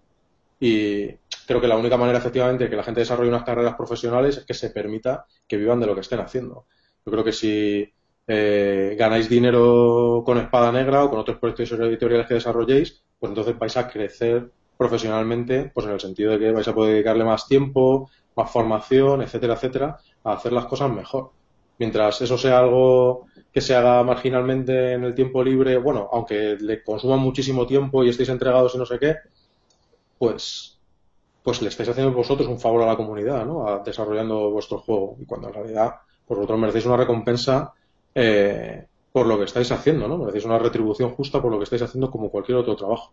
Bueno, no sé, no sé si se me está yendo un poco la pinza en esto, pero, pero yo creo que básicamente la, la idea va por ahí. Yo, yo, creo que, que, a Manuel no se le va la pinza en absoluto. A mí me parece lo mejor del crowdfunding, ¿no? Mm, tú con el crowdfunding puedes, puedes tener un proyecto, por ejemplo, un libro que ya tienes escrito, ¿no? Yo creo que en el caso de, Espada Negra, de nuevo, os, con un crowdfunding con un producto que ya tenéis escrito y determinado. O sea que, que, ya ahí para mí es un valor muy importante al presentar un, proyecto así, ¿no? Y, y, tú ya tienes ilustraciones y tienes cosas, ¿no? Entonces tú ya puedes valorar antes de sacar el crowdfunding cuánto cuesta ese trabajo para pagar a los, ilustradores, si tienes maquetador para pagar al maquetador, puedes llegar incluso a un acuerdo con él, si oye, tú cuánto cobras, yo tanto, venga, pues me lo maquetas, tal, pues hacemos el crowdfunding y, y, yo te pago. Y tú, cuando pones la cantidad que necesitas para el crowdfunding, puedes incluir previamente el pago de todas las personas, ¿no? Esa remuneración que está diciendo Manuel, que tenemos todos en nuestros trabajos, eh, lo puedes incluir ahí. Y yo, para mí eso, sinceramente, a mí el crowdfunding me parece una herramienta maravillosa en ese aspecto. Porque tú cuando haces cualquier proyecto eh, que tienes intención de publicarlo, tú mira a ver cuáles van a ser los gastos y cuando le pidan un ilustrador unas ilustraciones, mira a ver cuánto le va a pagar. Y lo hablas con él. Y cuando tal. Y cuando tienes todo eso, tienes dos opciones. Cuando ya tienes todo ese presupuesto, o te vas al banco y le pides dinero, o lo tienes tú en tu cuenta, que es una, o la otra, hacer un crowdfunding y en ese crowdfunding incluyes en la cantidad que necesitas el dinero para pagar a esa gente. Y eso, ah, para mí es lo justo, ¿no? Que la, como dice Manuel, que la gente reciba, reciba una remuneración por su trabajo, ¿no? Como, como cualquier trabajador. Porque si no, em, efectivamente, hay un, hay un problema de equilibrio ahí en las partes que no puede ser. No puede ser que una de las partes, partes esté trabajando y vendiendo un producto y otro esté trabajando gratis en ese mismo producto. A, ver si, si nos entendemos. O sea, aquí volvemos otra vez casi a lo de antes, ¿no? A lo de las editoriales que te cobran por, por editar tu propio libro, ¿no? Eh, ¿Cómo? Eh, quién cobra y quién no, ¿no?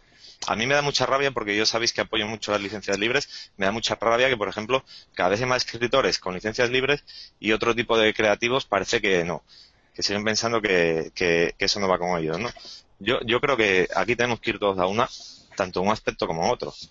Licencias libres no quiere decir trabajo no remunerado y, y trabajar gratis tiene que estar totalmente desterrado de cualquier mundillo, ¿no? Del rol o de cualquier otro yo, quisiera decir que estoy de acuerdo con vosotros. Yo tampoco, también creo que todo el mundo debería cobrar un salario y, lo ideal sería que fuera lo más justo posible, que ahora mismo estamos lejos. Pero yo de todas formas, ¿no creéis que esa desproporción de la que habláis ya existe a la práctica? Quiero decir, por ejemplo, cuando, no sé, no sé en general vosotros vuestras cifras, ¿no? Pero tengo la sensación de que a la hora de crear un libro, lo más caro es ilustrarlo y después lo más caro es imprimirlo los autores del texto eh, se valora mucho menos a nivel de mercado su trabajo, aunque a lo mejor sean más horas que del que han, llevado otras personas, ¿no? Yo no sé, eso es, ya es una desproporción en sí misma, ¿no? Y es así, es así porque estamos obligados por las leyes de mercado en las que vivimos, no es una decisión tomada por nadie, es que es, es así. Pero, pero existe esa injusticia, ¿no, ¿No os parece? A, mí, em, Perdona.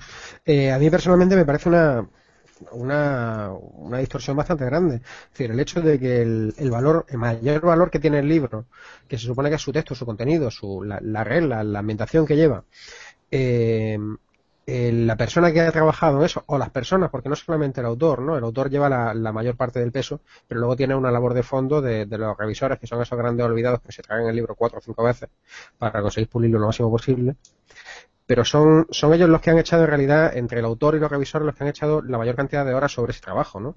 Que, el, que gran parte de la remuneración proporcionalmente eh, sea en ilustraciones, en arte o en composición gráfica, mm, me parece una distorsión muy grande de, del funcionamiento del, del, del mercado editorial. Sí, yo, yo estoy de acuerdo, ¿no? Eh, eh, el otro día Berion y, Ignacio hablaban ahí por Google Plus, una conversación súper interesante que, lo decían, ¿no? Y que, los dos acababan diciendo lo mismo, ¿no? Que es verdad que al final, por motivos de, del mercado, ahora acaba cobrando un poco. ahí es donde decíamos, nadie debería trabajar gratis, que yo sí que estoy de acuerdo, que hay gente que debería, yo he trabajado gratis muchas veces en mi vida y estoy muy orgulloso de lo que hace y es un trabajo que voluntario y, igual que además uno puede hacer trabajo gratis. Ser, voluntario no es trabajar, justo. Para mí sí, está muy bien. no. Es un trabajo. Estoy ahí y, y, una responsabilidad, unos chavales incluso. No confundamos términos. El voluntariado es un trabajo, pero es un trabajo no, remunerado porque tú eres voluntario. es como el trabajo ONG. Exacto, pero si tú eres, si tú, tu voluntariado es hacer un juego de rol, también no puede ser. Yo no, lo, yo no le veo esa distinción. Yo lo vería bien, yo lo vería bien, que, que, un, que un, juego de rol se hiciera eh, sin cobrar y se hace. Y, se hace con motivos benéficos y se hace con un montón de motivos. Y eso está bien. Y eso sería una forma de, de voluntariado, hacer eso voluntariamente, ¿no? Yo eso lo veo bien. Otra cosa es trabajar. Y yo cuando dije antes lo de trabajar fue muy claro, ¿no? Eh, me referí a que hay una parte de ese producto, eh, hay una parte de la gente que está involucrada en el producto que cobra y otros no. A mí eso no me gusta.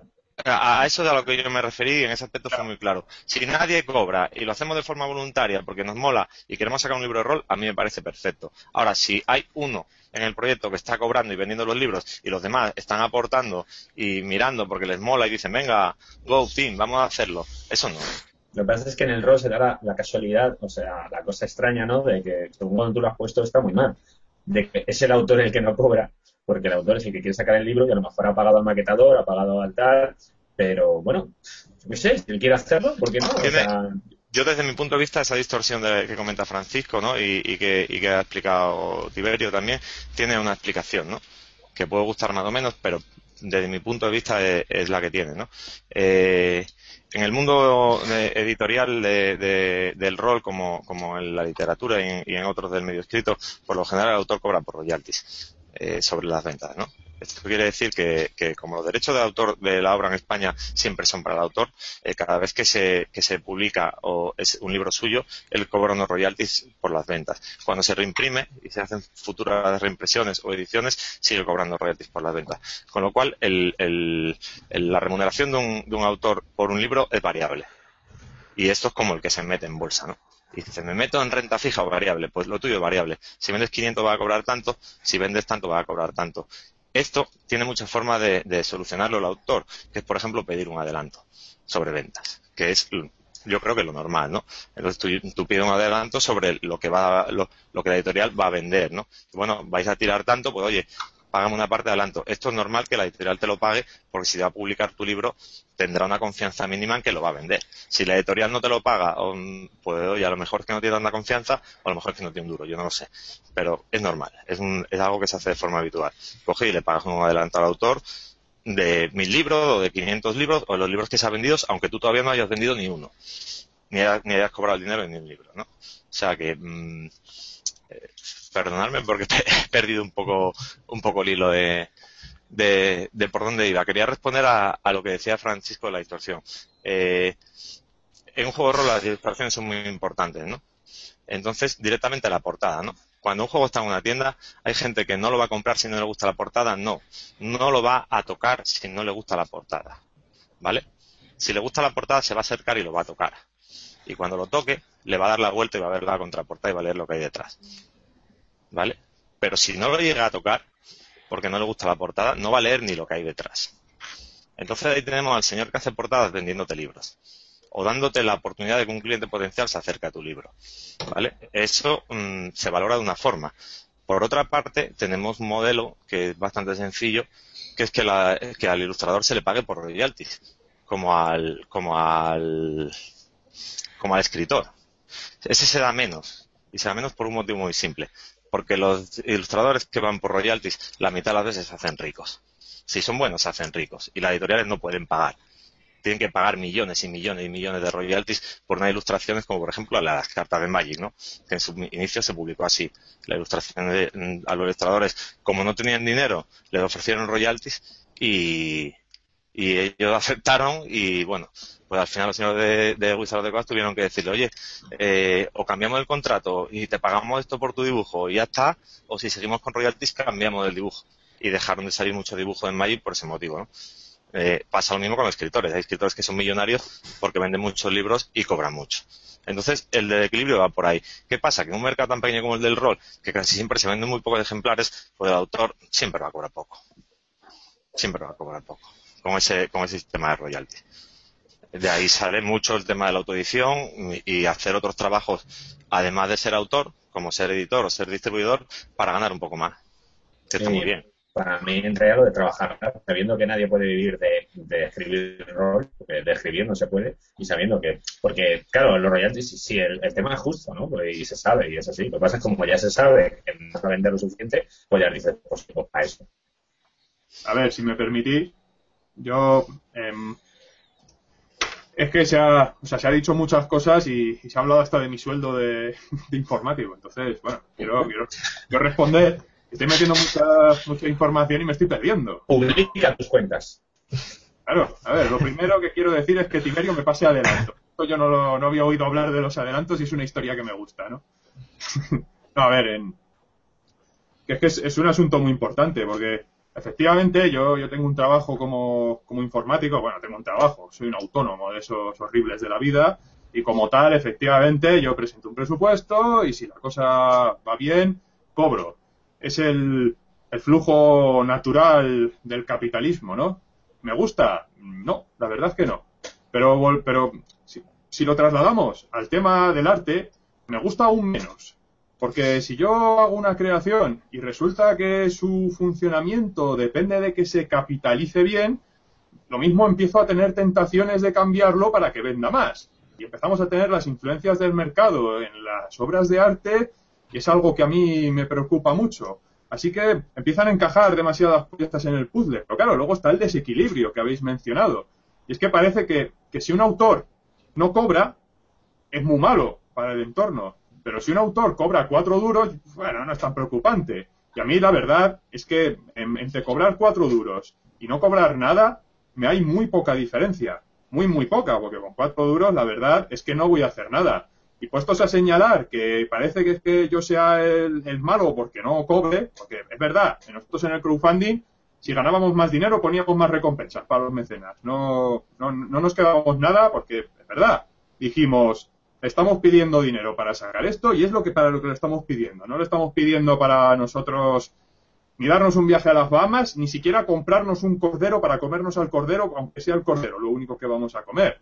Ahora, lo que yo no creo es que efectivamente por, pagar los cuatro duros que se paga un autor, eh, quede justificado ya que, eso está bien y que lo que hacemos nosotros esté mal. Yo no he conocido a ningún, bueno, tampoco conozco a todo el mundo, efectivamente, pero los autores que conozco me cuentan de, en general de lo poco que, cobran. Yo no creo que eso sea justificación de ningún tipo. No, no digo que nadie se tenga que justificar, solo lo digo como respuesta a lo que se me ha dicho a mí. Bueno, yo si, si puedo comentar brevemente un poco lo que opino sobre esto. Yo creo que estas, estos desequilibrios de los que se están hablando, ¿no? Entre lo que cobra un ilustrador, lo que cobran otros, etcétera, etcétera, eh, para mí, por lo menos, de mi experiencia, pues tiene bastante que ver con la profesionalización. ¿no? O sea, cuando contratas a un ilustrador para que te haga las ilustraciones, es un ilustrador profesional. Entonces te hace unos presupuestos pues que implican que ese tío, pues sus horas de trabajo tienen un valor para él, porque tiene que pagarle las facturas, el alquiler, etcétera, etcétera, ¿no? En cambio, pues cuando lo que sucede es que em, pues eh, le encargas a alguien que escriba algo de rol o alguien te ofrece un producto que ha escrito, etcétera, etcétera, pues eso es algo que probablemente la satisfacción mayor para esa persona es la publicación de la obra, ¿no? Y lo que cobre eh, por hacerlo, pues digamos que es una cosa secundaria, ¿no? ¿no? es que vaya a decirte que no quiere el dinero, que alguno hay también, pero fundamentalmente, pues lo que sucede es que es una cosa secundaria, que la satisfacción es la cosa principal. Y yo creo que la que en parte al menos la, la sede del desequilibrio está ahí, porque si pasado mañana pues toda la gente que escribe rol pues dice que quiere X dinero, pues, pues habrá que pagarles o no se podrá publicar rol probablemente, ¿no? Realmente. ¿Estás promoviendo un sindicato de autores? Mm, bueno, no, no tiene por qué, y te voy a decir por qué, eh, vamos, porque creo que no. Ahora mismo en No Solo Rol, por ejemplo, eh, pues al, ilustrador que tenemos en, plantilla, miembro del equipo, Javier Charro, pues cobra prácticamente lo mismo que la correctora que tenemos en plantilla, Eden Claudio, que cobran prácticamente lo mismo que Sergio Vergara, que es el jefe de producción, que básicamente pues hace otras cosas, pero fundamentalmente escribe rol. Y, y cobran lo mismo, ¿sabes? Cobran lo mismo. Y entre pues todos juntitos, pues sacamos las cositas adelante. Y, y se puede, claro que se puede vivir de escribir rol. Lo que pasa es que, claro, hay que intentarlo. ¿Me entiendes? Hay que apostar duro por ello. ¿Sabes? Si lo vendes, hay, que, hay que organizarse de una determinada manera, pero se puede, claro. Claro que se puede. Claro, pero tú escribes rol y lo vendes. Es decir, vives porque también lo vendes. Es decir, que no hay, por ahora, ¿eh? no lo digo, una, no es ni malo ni bueno, ¿eh? o sea, que decir, solo, si solo escribes, ¿no? Vosotros dijisteis, no, yo voy a escribir un libro y además lo voy a vender, además voy a hacer una editorial, con eso es lo que sí se puede vivir, por supuesto. Bueno, esos, son, nuestros, esos son nuestros inicios, esos son nuestros inicios, efectivamente. Pero no sé, estamos, ahora pues mismo... estamos en un punto, por ejemplo, en el que tenemos a un tío que es responsable de contenidos que lo único que hace es escribirlo. Bueno, pues eso yo, por ejemplo, no sabía y, a mí eso me congratula, ¿no? Si, además no lo decía solo en España, cuando Rolero entrevistó a Morningstar y dijo que él no vivía de hacer rol, a mí también se me helaron las carnes. Digo, es imposible, nadie puede hacerlo. Entonces, de, hecho, si tú me dices, no, en, No Solo Rol un tiempo, perfectamente, su trabajo es escribir rol y vivir eso. O sea, a mí te aseguro que hasta me da un subidón, ¿eh? O sea, a mí esa, eso me mola. Vamos, te voy a reconocer que escribe más cosas, escribe noticias, escribe no sé qué, pero escribe, eso es lo que hace, ¿no? a lo que se dedica fundamentalmente no solo escribirlo, los demás escribimos también, hacemos otras movidas, ¿no? Porque nos mola el tema de escribir y tal, claro, yo tengo que estar ahí, pues como vía de facturas y con cosas horrorosas todo el puto día, pero bueno, pues cuando puedo saco huequitos y tal. No es fácil, desde luego, y, y claro, pues hay que currárselo y, bueno, pero yo creo que hay que descartar esa idea de que no se puede. Porque a base de repetirse no se puede, no se puede, pero ¿quién lo ha intentado? ¿Quién lo ha intentado y ha descubierto que no se puede? Y luego está el tema de los royalties, sobre el que sí que me gustaría decir algo. Los royalties pues son una forma un poco pues odiosa, ¿no? En el fondo. Eh, bueno, pues pueden tener cierto sentido hasta cierto punto, ¿no? Porque efectivamente los involucrados en la producción de la obra, pues si la obra es un éxito, pues claro, se les puede quedar una cara de tonto importante si, si se llevan ahí unos dineros ridículos que se pactaron al principio, mientras el editor se sigue enriqueciendo, enriqueciendo y enriqueciendo, ¿no? Si yo, R.R. Martin, pues no hubiera publicado por royalties, pues, eh, pues claro, pues tendría un cabrón importante el hombre, ¿no? Mientras embolsan la pasta por su obra a otro fulano y él hubiera cobrado simplemente pues, una remuneración justa por las horas trabajadas, ¿no? Probablemente eso pues le, le fastidiaría, le jodería, ¿no? Los royalties son una apuesta que hace el autor. Los ilustradores normalmente no quieren hacer esa apuesta porque son profesionales y entonces prefieren una remuneración justa por sus horas de trabajo, ¿no? Pero el autor en ocasiones, pues como en realidad no lo hace por dinero y quizás es un error, quizás lo debería hacer por dinero, pues elige hacer esa apuesta. En mi experiencia. Pero esa apuesta no puede ser por dinero, Manuel. Esa apuesta que hace es porque confía tanto en su obra que él cree que, es el próximo George R. R. Martin y que sus libros se van a vender, que sus libros, sus 10 libros que tiene escritos se van a vender un montón y, y te lo dice cuando te escribe, ¿no? A la editorial y a lo mejor pues el chico sí quiere royalties porque como su obra es tan buena pues él hace esa apuesta mm, porque quiere profesionalizarse y decir yo voy a vivir de esto yo pues de lo que viviré de lo que venden mis libros ¿no?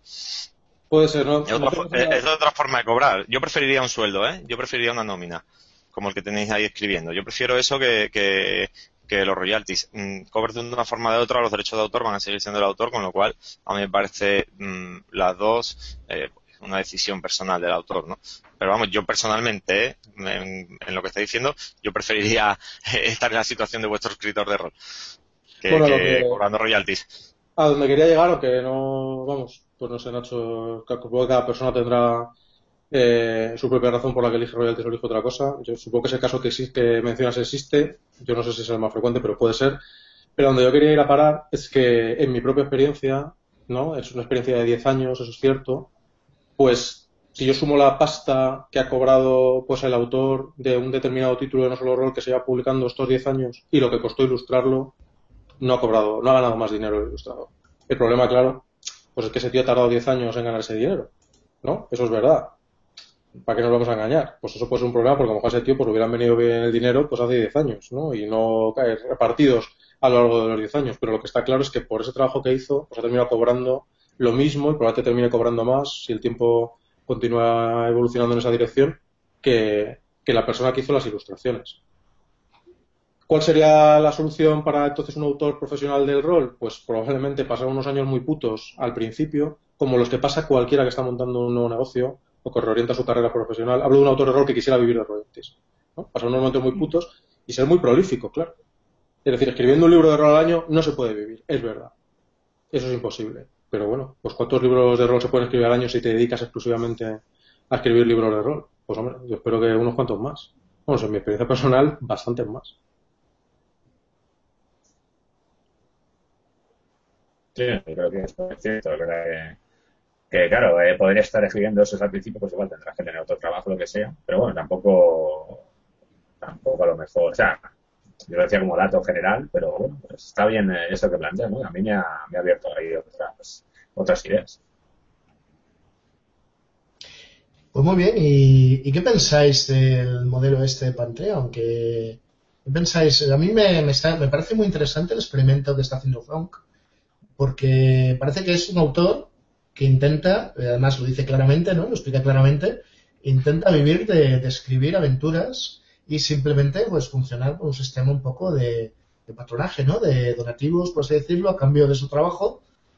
Eh, simplemente gente que le apoya porque le gusta lo que está haciendo y con eso pues intentar, intentar hacerlo él solo, sin ilustradores, sin, sin editores, sin distribución, sin nada, ¿no?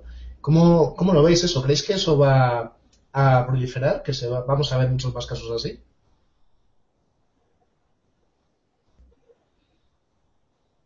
Yo creo que sí. Yo creo que sí, que vamos, creo que ya los hay, me parece que hay alguno más por ahí. Eh, vamos, me parece, no, seguro, ¿no? Está eh, Aventuras Bizarras, que saca también eh, aventuras y tal, y hay alguno más. Y, y, yo creo que sí, que va a proliferar. Además, probablemente en otros modelos también, ¿no? Parecidos, pero no iguales, pero sí, sí. Además me gusta. Perdón. No, no, perdón, que te he cortado, que ibas a acabar. No, no, había, había terminado. El, el, además me gusta, era mi fin.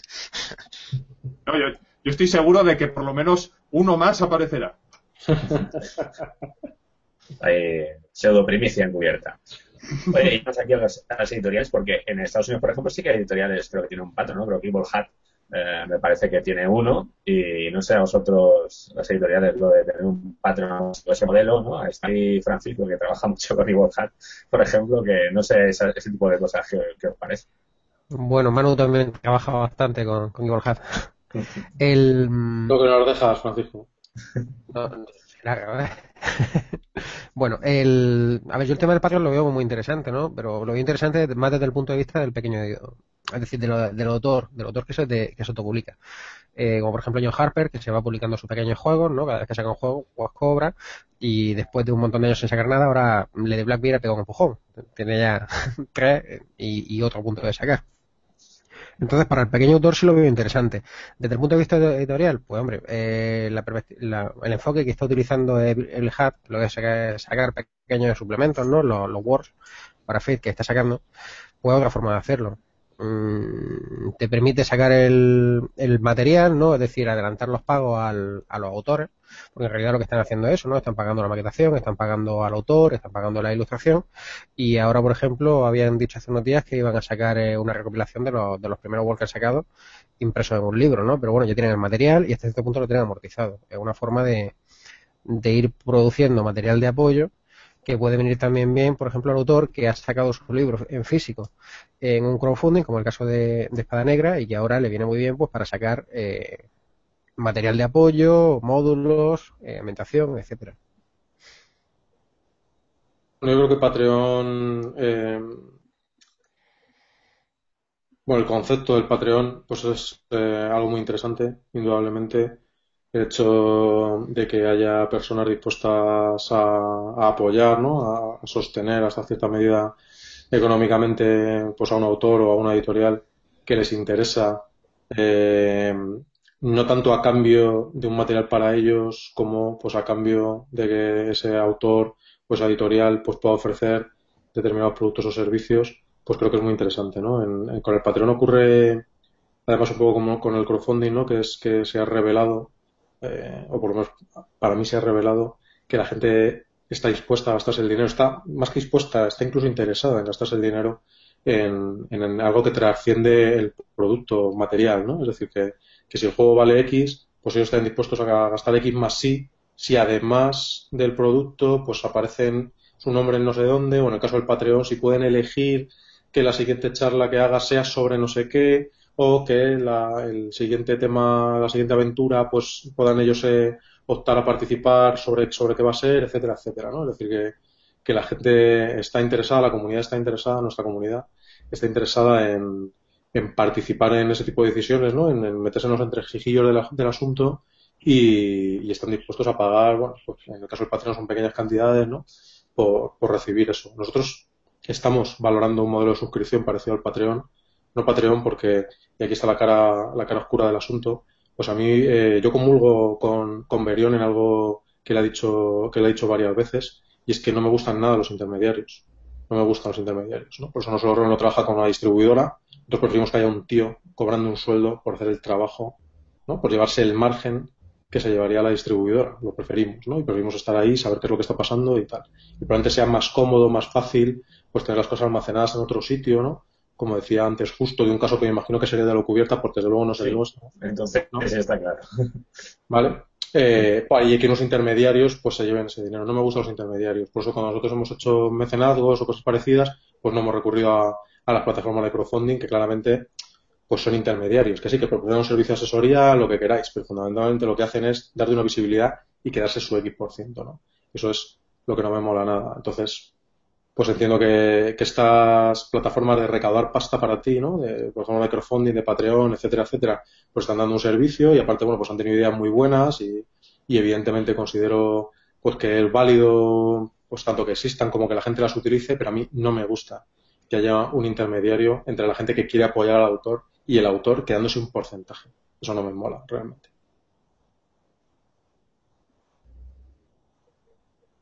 Sí, además se da, sí. se da circunstancia de que Patreon, además, encima es con dólares, ¿verdad? Y todo este tipo de cosas que, que bueno, ahora mismo el dólar está, está muy alto, pero, pero en general no mola. No, yo estoy de acuerdo contigo en eso. La verdad es que yo el tema, eh, puedo decir como primicia que, que yo creo que ya no voy a volver a trabajar con Mercami, no porque esté descontento con ellos, que no lo estoy para nada, sino porque he llegado a la conclusión de que no merece la pena, ¿no? Y, y el tema este de Patreon, etcétera, yo creo que la gente que se lo está pensando, yo recomendaría que miraran la posibilidad de hacerlo por su cuenta, de, de no andar con, con, estas cosas.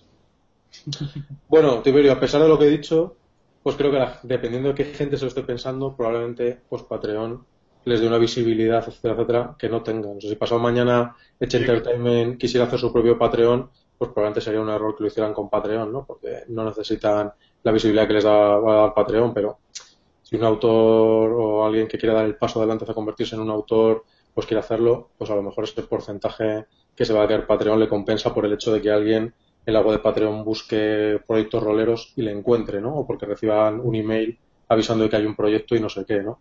Pero vamos, o sea, por eso digo que sí que creo que hacen un servicio y que tienen una razón de ser y tal y cual. Pero, pero bueno, pues, no, no, me mola ese rollo intermediario, no, no sí. me mola. No, a, a, a, mí sí me gusta. Y, y, me gustaría romper una lanza a favor de él, porque yo creo que además lo ha hecho Manuel ahora, que es decir que hay gente que lo necesita, ¿no? Entonces, eh, eh, los negocios son eso, ¿no? Eh, en general. Primero tiene que haber una necesidad y luego alguien que lo haga, ¿no? Entonces el crowdfunding estaba ahí y en España, como todo, pues las cosas tecnológicas llegan un poco después, ¿no? Y, y aquí tenemos gente como, como Francisco de Conbarba que ha hecho ahí sus pinitos, ¿no? Eh, eh, yo creo que en, en, en varios juegos y, y, no solo rol, que ya desde aquel arre pues tiró un poco por ahí, ¿no? En, en, algunos, en algunas líneas, ¿no? No, no, creo que no ha sido generalizado, ¿no? Perdóname Manuel si me equivoco, pero sí que ya, y, y lo hicieron ellos mismos, ¿no? Y, y es que son personas que, que, como ha dicho, si él se pusiera a hacer un crowdfunding, un Patreon, pues lo haríamos nosotros. Igual que hacen ellos, ¿no? Yo haría lo mismo, exactamente. Pero si yo no supiera eh, cómo editar un juego o, o, fuera mi primera experiencia y me tengo que pelear con la imprenta, con el ilustrador, con tal, me voy a pelear también con lo otro, tío. ¿De verdad te quieres meter en ese fregado? Mm, haz tu propia plataforma, contrata, con, contrata un programador o si tú sabes programar, programala, ¿no? Yo te animo, pero al final eh, te, va, te, va a comer, te va a comer la vida, ¿no? Eh, hacer la plataforma, hacer el libro, ahora pues claro que no solo Rol coge y lo pone en su web, ¿no? ¿Y para qué quieres de intermediario, no? O si Manuel eh, eh, tiene los conocimientos necesarios para llevar la distribución de sus productos, pues para qué necesita un distribuidor, ¿no? Él mismo se ha convertido en distribuidor. Entonces, editor y distribuidor, ¿para qué le va a dar un margen a alguien si ese trabajo lo puede hacer él con ese tío que tiene ahí haciendo el trabajo de distribución en, en su editorial, ¿no? Pues no tiene ningún sentido. Pero yo creo que la frase que justo, que ve muy acertada, es ¿qué quiere ser? ¿No? Que, hacía referencia por lo que ha dicho a lo cubierta, yo no lo sé porque no lo he escuchado, no me extrañaría, ¿no? Eh, conociendo a Ismael, pero eh, ¿qué quiero hacer? ¿No? ¿Quiero editar juegos o quiero distribuirlo? Pues Ismael dijo, pues yo quiero editarlo, ¿no? Porque distribuirlo me quita tiempo me da dinero, porque me da dinero, pero me quita tiempo de, de hacer juegos de rol, ¿no? O juegos de tablero o lo que sea, ¿no? Entonces ahí es una decisión, eh, pues en un momento ya no editorial, ¿no? Sino de empresa. Tú tienes una empresa y ¿qué quieres que sea tu empresa? ¿Una editorial de rol o quieres que además sea una distribuidora, ¿no? Hay más ejemplos, ¿eh? eh pasa con Sombra, ¿no? Que hay ediciones Sombra distribuciones Sombra, ¿no? Y además distribuyen más productos que no son suyos. Una, una cosa muy buena que tiene el mercado español de rol es que casi cada editorial es un modelo diferente. Entonces la gente puede ver cómo hacen unos, cómo hacen otros, ¿no? Eh, incluso para eso, para distribución, o yo es que distribuyo pero solo lo mío, ¿no? Yo distribuyo lo mío y lo de otros, ¿no? Yo no sé qué. Y, siempre ha sido así, ¿no? Porque al ser un mercado tan pequeño, pues casi todas las editoriales de rol han nacido de lo mismo, ¿no? Que es lo que contó Manuel antes, ¿no? Yo, este juego, esto me gusta, este es un tema que me mola, pues Manuel cogió y, y hace 10 años de los que fuera se profesionalizó y montó una editorial, ¿no? Mm, y ahí está. Eh, ahí sentado. Si, me permitís un momento. Em, aquí, claro, hemos hablado de los intermediarios informáticos como, como que son la peste y unos tipos unos tipos muy malos, ¿no? No, bueno, sí, no, sí. Me parece, me parece un poco un poco divertido el, asunto, no, no lo digo a mala leche.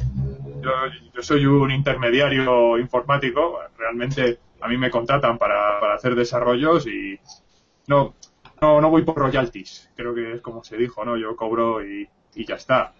Al final los desarrolladores informáticos también, también queremos comer en ese sentido, pero no, no iba por ahí, ni, mucho menos voy a defender el gremio, que no es tal, mucho menos que los roleros, que, que más o menos mal avenidos, algo avenidos estamos. Lo que quiero decir es que cuando uno hace una plataforma, cuando uno accede a una plataforma de crowdfunding, esa plataforma está aportando cierta independencia.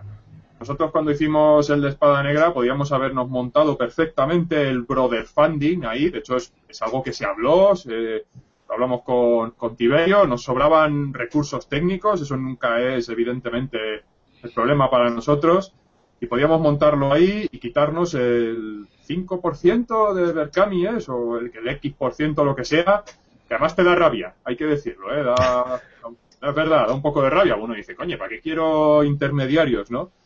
Bueno, ahí yo creo que hay dos motivos que uno ya se ha señalado mucho, que es el de no hacerlo tú mismo, porque a lo mejor el hacerlo tú mismo te, te resulta más caro que ese 5%. Más caro en el sentido de que te, es más gravoso, incluso aún sabiendo.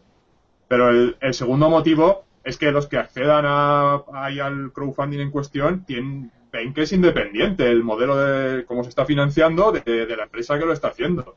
A nosotros no, no, no nos parecía que, fuera legítimo por nuestra parte, desde luego no creíamos que tuviéramos bastante credibilidad como para decir, oiga, que nosotros aquí ponemos nuestra plataforma de financiación, financie usted y darse por seguro de que la cosa está ocurriendo transparentemente. De hecho, si no me equivoco, de aquí al año que viene van a cambiar mucho las leyes que dicen cómo se hace un crowdfunding. Y las empresas que hacen un crowdfunding van a tener que garantizar unos tantos dineros de tener reservados y toda la leche y no será tan fácil tener una empresa de crowdfunding porque debe cubrir una capacidad, una atribución social.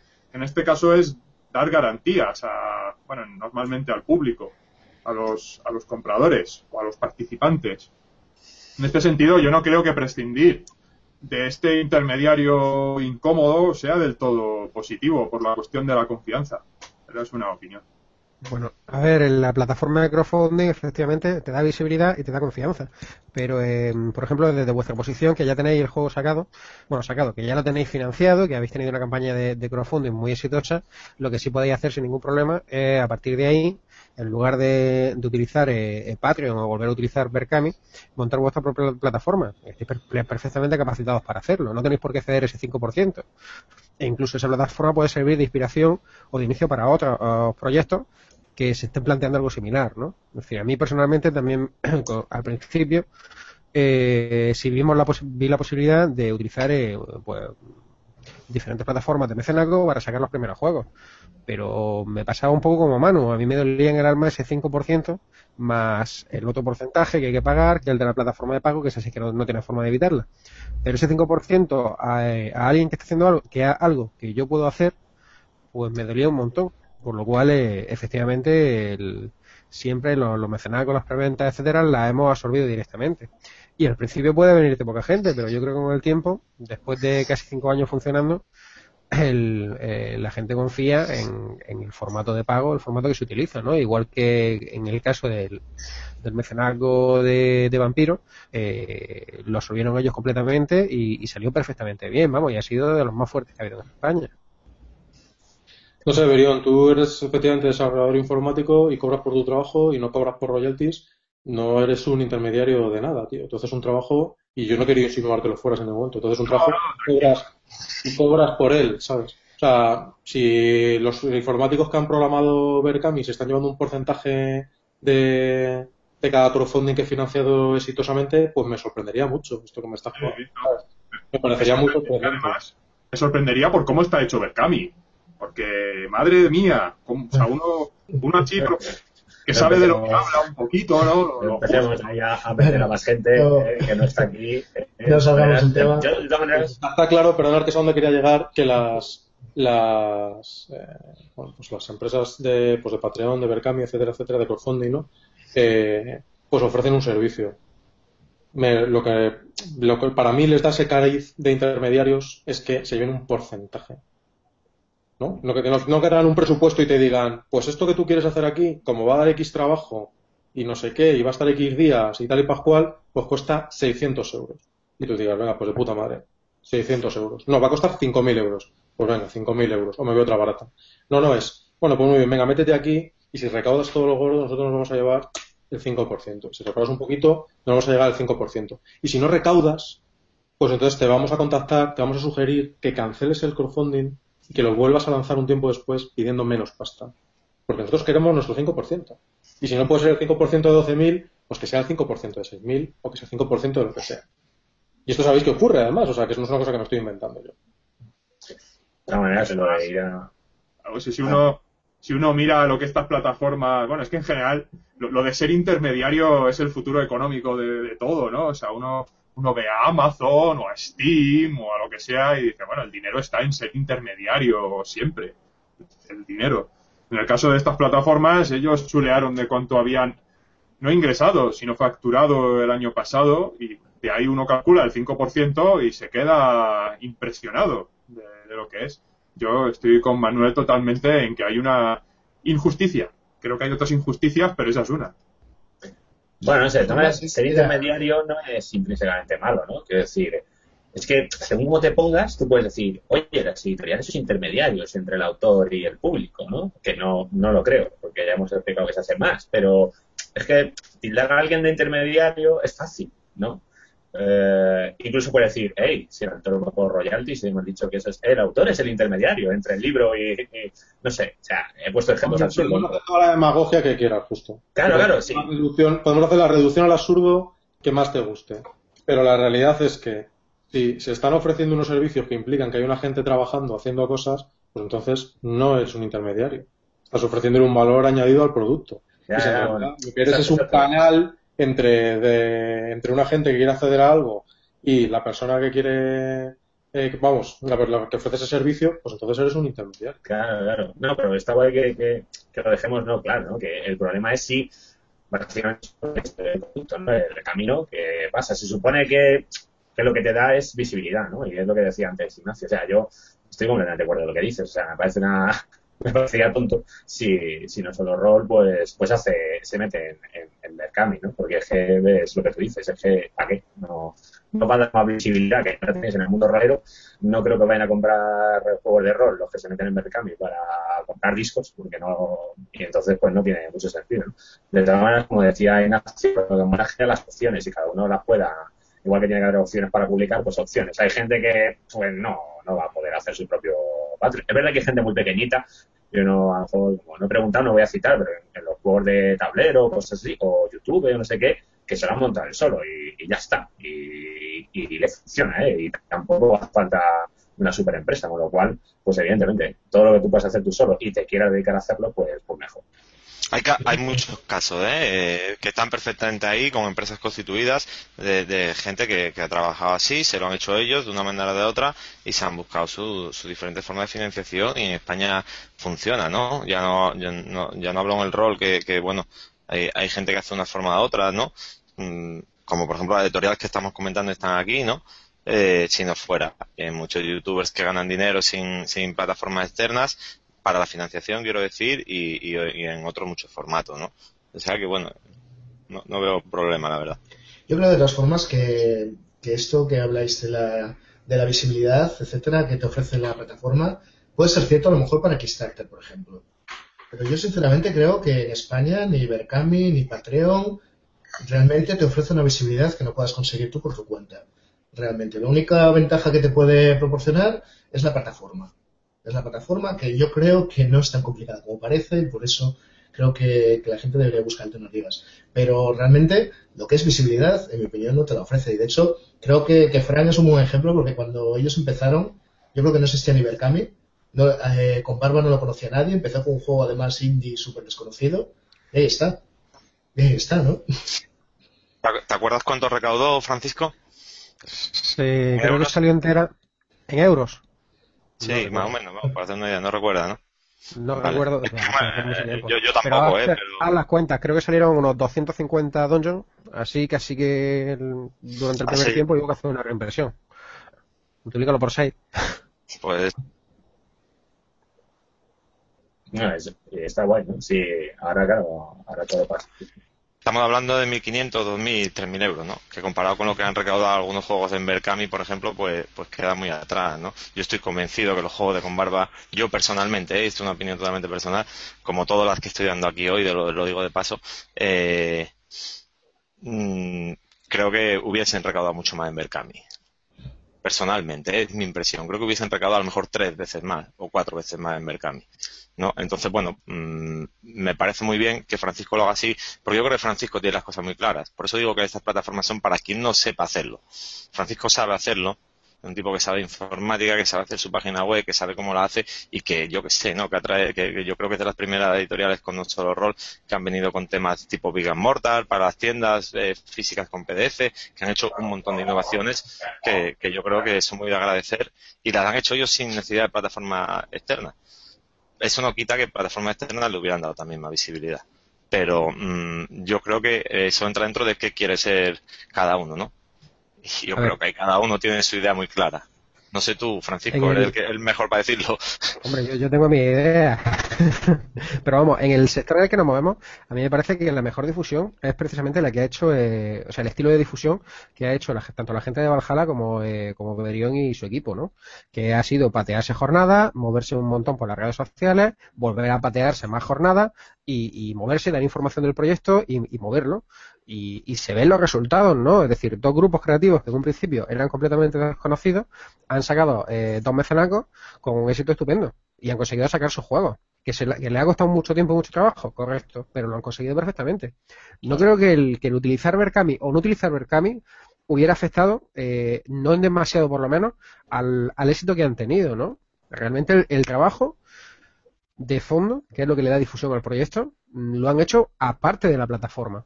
Y no sé el asesoramiento que le ha dado, que le habrá dado Berkami en, en ese funcionamiento. Pero sospecho que no ha sido precisamente decisivo. Si me, si me permites la mención, que me siento aludido. No me digas. Tengo que decir que, que los de Valhalla y los de Espada Negra obramos de forma diametralmente opuesta. O sea, sí es verdad que ambos pasamos por un Berkami, pero yo, yo entiendo que la forma en la que eso se afrontó fue completamente diferente y que se basa en dos conceptos muy, muy, muy opuestos. Bueno, sí que hiciste un esas dos cosas quiero decir. Luego ya cada uno lo forzó, pero esas dos cosas digamos que es la misma. Yo creo que no. O sea, yo, yo estuve entre 2013 y 2014, me pateé veintipico jornadas. Bueno, me pateé más de veintipico no sé, hice muchísimos kilómetros, estoy ya rodado. Y bueno, pues yo, yo por ejemplo a los de Genges sí que los vi en muchas. Yo, yo creo que a lo mejor me dices Genges y Espada Negra se parecen más. Pues bueno, ¿vale? Yo a los de Valhalla les vi en las TDN y les vi en las Ludo Ergosum. Además, tampoco hay que ir contando quién estuvo en cada cual, ¿no? Si era hecho más o menos de hacer jornadas y... Yo, yo, no, yo no sé exactamente quién estuvo, claro, en cada jornada. Yo, nos vimos en las TDN y allí estaban también eh, eh, la gente de Valhalla y yo más o menos veía por las redes sociales que iban, cada uno iba a jornada. ¿A exactamente a cuáles? No lo sé. Pero sí No, que se hizo difusión en jornada y se hizo mucha difusión en redes sociales.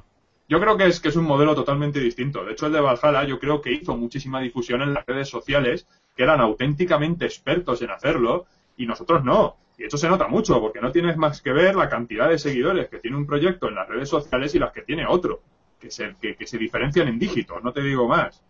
O sea que es- son dos modelos que para mí son totalmente, totalmente y hasta diametralmente opuestos. Aunque a mí, a mí lo que me, me interesa de todas maneras es lo de patear esas jornadas que al final también te tiene que costar un dinero. La verdad que a lo mejor es un dinero que, que, que pagas a gusto porque vas allá y juegas y tal, pero bueno, que también, ¿eh? si hablamos aquí de dejar dinero y porcentaje y no sé qué, también tienes que gastar unas pelas en jornadas. Digo, vamos, digo yo. Mm, Yo no. Es que estas cosas son tan difíciles de juzgar que, que, que es lo. A lo mejor las. Pues nos podéis decir más precisamente los que tenéis editoriales y tendréis unos métodos estadísticos mucho más eficientes que los nuestros que, que no, no, no nos arrojan, ¿verdad? Además, las, las jornadas son absolutamente impredecibles para nosotros en, su, en, lo que aportan y, y en, qué, en qué significan.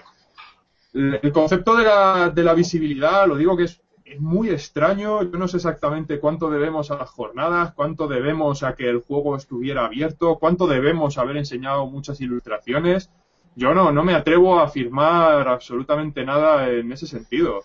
En mi experiencia, a mí las jornadas mm, no, me han parecido que, que con respecto al juego de rol apartaran mucho. Porque tú vas, haces una partida y, la, y juegan cuatro personas.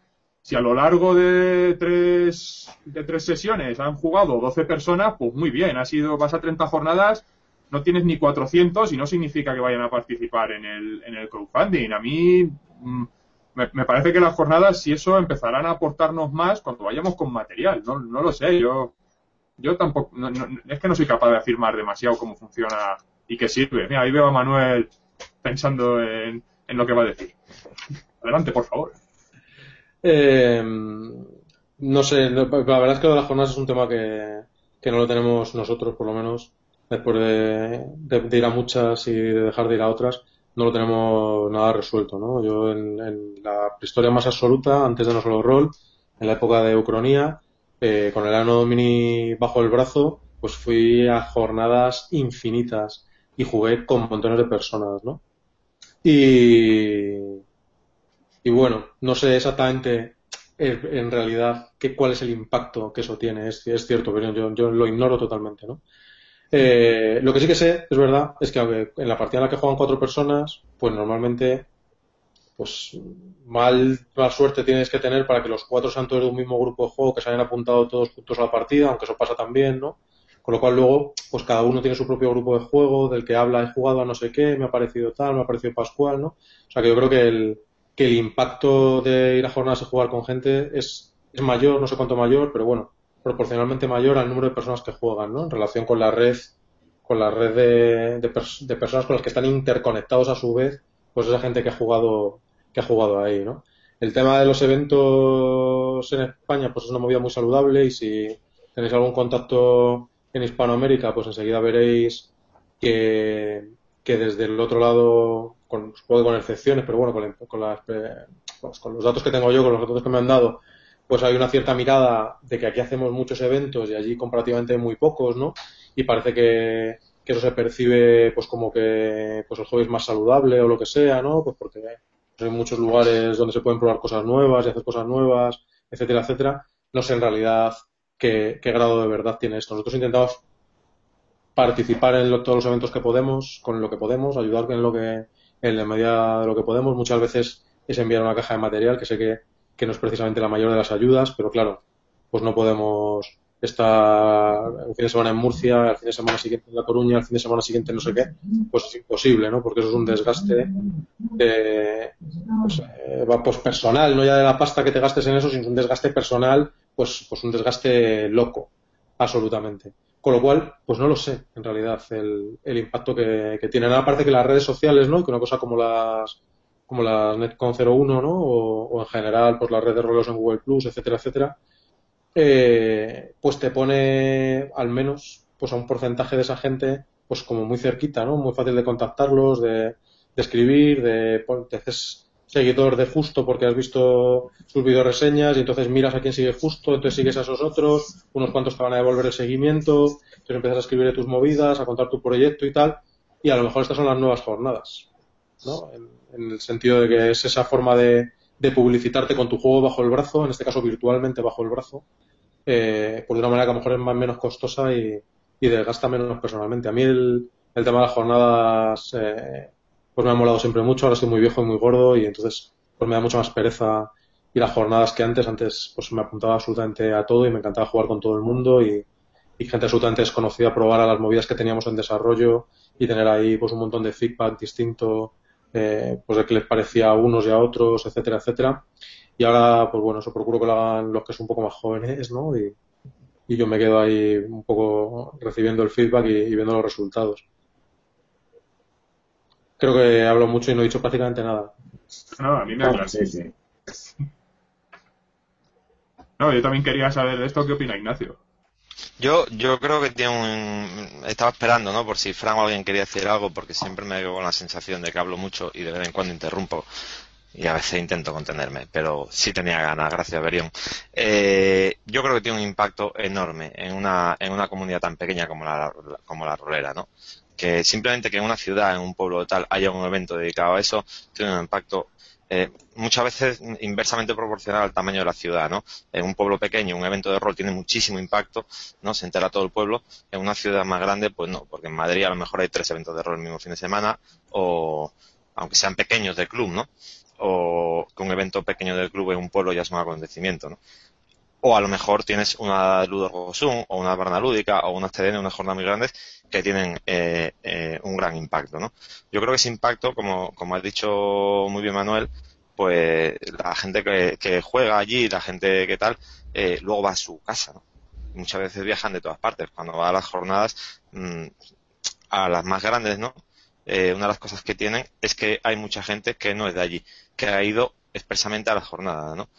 Y esa gente, en muchos casos, se suceden muchas cosas. Desde el tío que ha jugado y luego se lleva ese juego y juega con su grupo y su grupo contagia a otro, hasta el tío que dice, tío, yo quiero esta jornada en mi ciudad, yo quiero que haya esto, ¿no? Y se genera un tejido de asociacionismo y mm, todo suma, ¿no? Y yo creo que las jornadas suman muchísimo, porque en las jornadas se juega y vendemos juegos. Las editoriales vendemos juegos. Y había dicho antes respecto al tema de la línea, que la línea que sigue es la que se juega, la que no se juega se acaba muriendo porque solo de vender sin jugadores en el rol no, no hay nada que hacer. O sea, hace falta que alguien juegue. Y, y las jornadas un papel principal, porque es donde la gente puede probar juegos sin comprarlo. Los que quiera. Hay, jornadas en las que puedes probar casi cualquier juego, español o internacional, ¿no? Te vas a Madrid a Atlas y juegas Dungeon Crawl Classics o juegas a, a, Fate, ¿no? Antes de, o a FAE antes de que estuviera publicado, ¿no? O las TDN, que es donde jugué yo, ¿no? Por ejemplo, por primera vez a FAE. Y pruebas muchas cosas, ¿no? Y, eso para el consumidor final, no, hombre, tener esa opción de probar tanto antes de, de, decidir en qué juego va a jugar o qué campaña va a empezar con su grupo, a mí me parece fundamental a mí me apena que, que no sé, lo, aquí los lo, viejos del lugar recordáis perfectamente la, la, jornada de rol que había antes, que eran a lo mejor más, ¿no? Y más grandes. Eh, y, y, pasó una mala época la cosa y ahora parece que, que están ahí otra vez alguna, algunos eventos cogiendo mucho impulso y yo creo que hace falta mucho más todavía. A mí me encantaría volver a ver jornadas profesionales de rol en España que solo fueran de rol y que todas las editoriales estuvieran implicadas con esas jornadas y alguien organizara un evento eh, enorme, ¿no? Como el Salón del Cómic. ¿Por qué no, tío? O sea, los cómics y el rol no. Claro que tiene que haber jornada. Cuanto más grandes, mejor. Y las pequeñas también. O sea, pequeñas jornadas de juegos en pequeñas localidades, ¿no? Que, que hacen que muchas veces una localidad entera se vuelque con un ocio alternativo que, que, en pequeñas poblaciones se aprecia muchísimo. En mi barrio puedes ir a la escalerita a fumar porros y beber litros y se acabó. Hay una plaza pequeñita con un, con un cartel de prohibido perros y prohibido eh, balones de fútbol, ¿no? Y ya está, no hay nada más en mi barrio, tío. Está guay que está prohibido porros, no está, está guay. Y, es un barrio aislado, ¿no? Entonces, eh, los niños no tienen muchas cosas que hacer, ¿no? Pues si hay eventos de rol, pues van y juegan a rol. Y sus padres les van jugando a rol y dicen, hombre, ¿cómo mola esto? ¿no? Entonces, para mí son fundamentales. Si hubiera, yo creo que ahí la gente en, en, América Latina tiene razón, si ahí hubiera más jornada habría más rol, y si en España hubiera más jornada habría más rol todavía. A ver, em, yo antes de, antes de montar tema de, de, de y demás, estuve también en tema de asociacionismo y eh, organicé jornadas, acudí bastante, de la zona. Y yo qué sé, yo siempre que dirigí una partida, eh, la mayoría de las veces, eh, al menos algunos de los jugadores, si no conocían el juego, luego me preguntaban, oye, este juego, ¿dónde lo puedo conseguir? etcétera, ¿no? Eh, me pasó en, en Granada, precisamente con Slang, y me ha pasado con muchos otros juegos, ¿no? Entonces, creo que es importante el, el tema de hacer demostraciones en jornadas, eh, tanto porque tanto para la gente que no conoce el juego como para la que la conoce poco y quiere probarlo a ver cómo está o el que sí lo conoce pero tiene dudas de su funcionamiento no me parece importantísimo luego ya cada uno acude a, las que puede no hay quien tiene más, más posibilidad más maniobra y puede ir a muchas jornadas y hay quien no puede acercarse nada más que a las dos o tres que le pillan cerca pues, por, por diferentes motivos pero es importantísimo eh, yo ya aprovechando el tema. disculpa, justo un, detallito solo. Yo me gustaría, muchas veces se, se dicen las cosas así, ¿no? Como, como la está diciendo yo ahora, y parece que se da un, un valor, pero luego se busca tal, ¿no? Yo, yo, o sea, se busca el, el, la realidad, ¿no? Que se hace. Yo creo que una de, los, de, de las cosas más importantes que, que, que yo he tenido la suerte de poder hacer mi trabajo en estos últimos años ha sido Jedi, ¿no?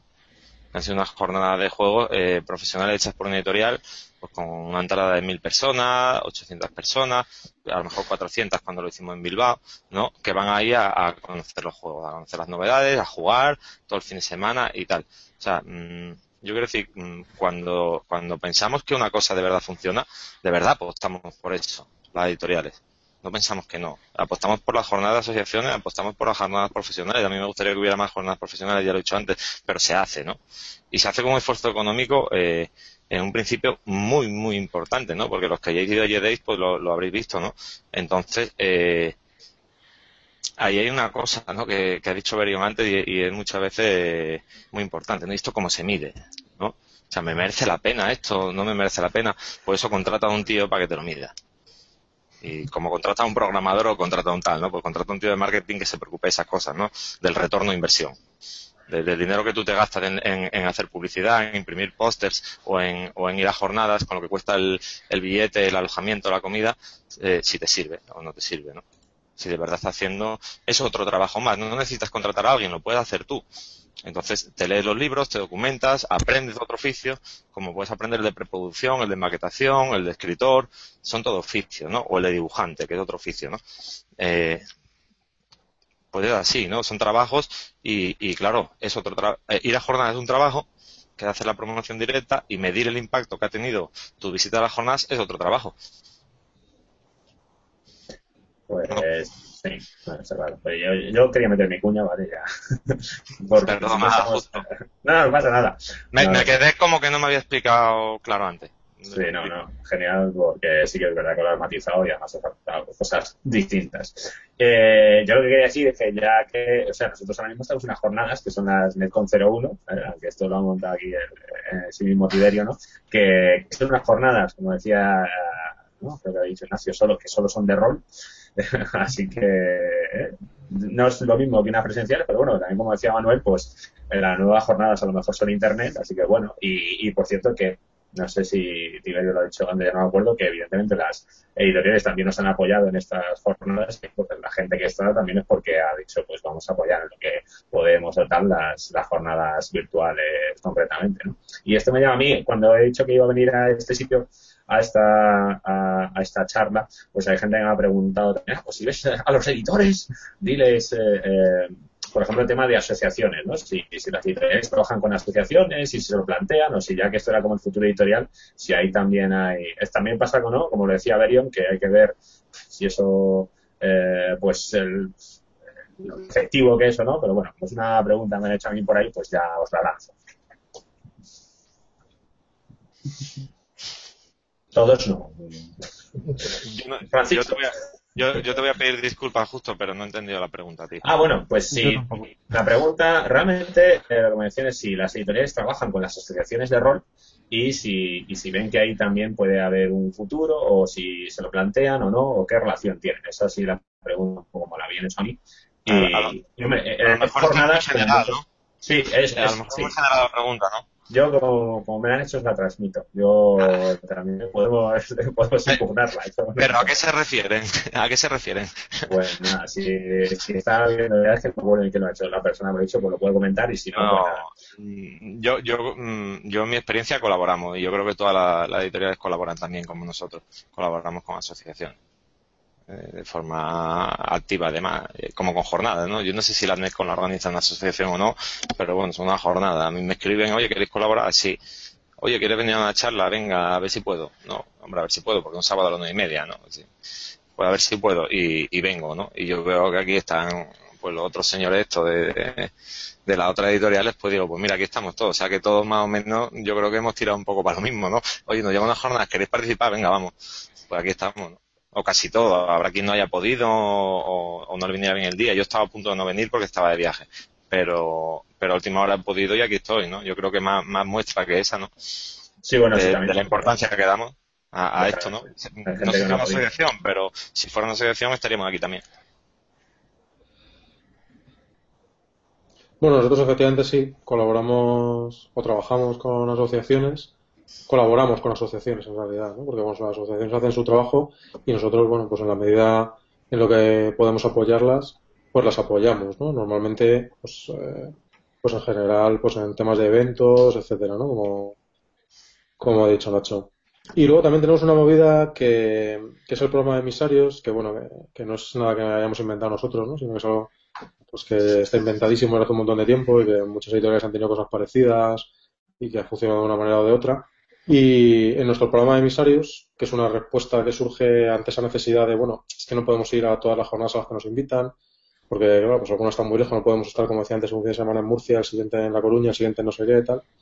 Y, y tampoco podemos, pues a lo mejor, apoyar eh, otro tipo de actividades eh, descentralizadas, pues como puedan ser partidas en las tiendas, pues con la frecuencia que nos gustaría, ¿no? Cuando una tienda de Teruel nos pregunta si podemos ir ahí a hacer una partida de no sé qué para a ver si la novedad que acabamos de sacar se mueve un poco más con la con, la, con las partidillas y tal, pues claro, pues está jodido, ¿no? El, el que respondamos a eso en cada caso yéndonos a la tienda correspondiente a, a montar la historia, ¿no? Entonces, pues refrescando esta idea que como digo no, no es nuestra, sino que ya existía, ¿no? De, de tener una red de colaboradores que pueden montar movidas por todo el territorio nacional, fundamentalmente que pueden ayudarte en el lugar en el que ellos viven, ¿no? Que, pues en Teruel hay un tío, pues a lo mejor puede ir a esa tienda y no le cuesta y hace allí la partida y tú le das algo a cambio que le mole y, él, pues te, bueno, pues digamos que él te hace ese favor y, y, pues tú se lo recompensas de, de alguna manera, ¿no? Y ahora mismo, pues el programa de emisarios está, se está estirando el proceso de estar en beta eh, y en lugar de ser con personas individuales es con asociaciones. Es decir, una serie de asociaciones, hay veintitantas asociaciones que participan en el proyecto de emisarios y bueno, pues que cuando hay pues, eh, jornadas a las que no podemos acudir, eventos en tiendas, etcétera, etcétera, pues si hay una asociación en, en el lugar, pues la contactamos, le preguntamos si hay gente, una o dos personas pues, que estén disponibles que puedan hacer eso en esas fechas y si, si puede ser, pues maravilloso, ¿no? Les mandamos el material que, que ne- necesitan para hacer la, la partida, intentamos que se tengan que preparar lo menos posible, ¿no? Le mandamos los personajes, le mandamos la partida que tienen que dirigir, le mandamos todo, ¿no? Mandamos el libro básico que necesitan para dirigir, tal y cual, y bueno, pues en ese sentido esa es otra forma de, de colaboración que tenemos ahora mismo con, con las asociaciones y que evidentemente está abierto a que nuevas asociaciones pues se puedan apuntar. Nosotros contactamos pues originalmente con las que teníamos pues más relación por otras cosas, ¿no? Por haber apoyado eventos suyos en el pasado, por cuestiones personales, por lo que sea.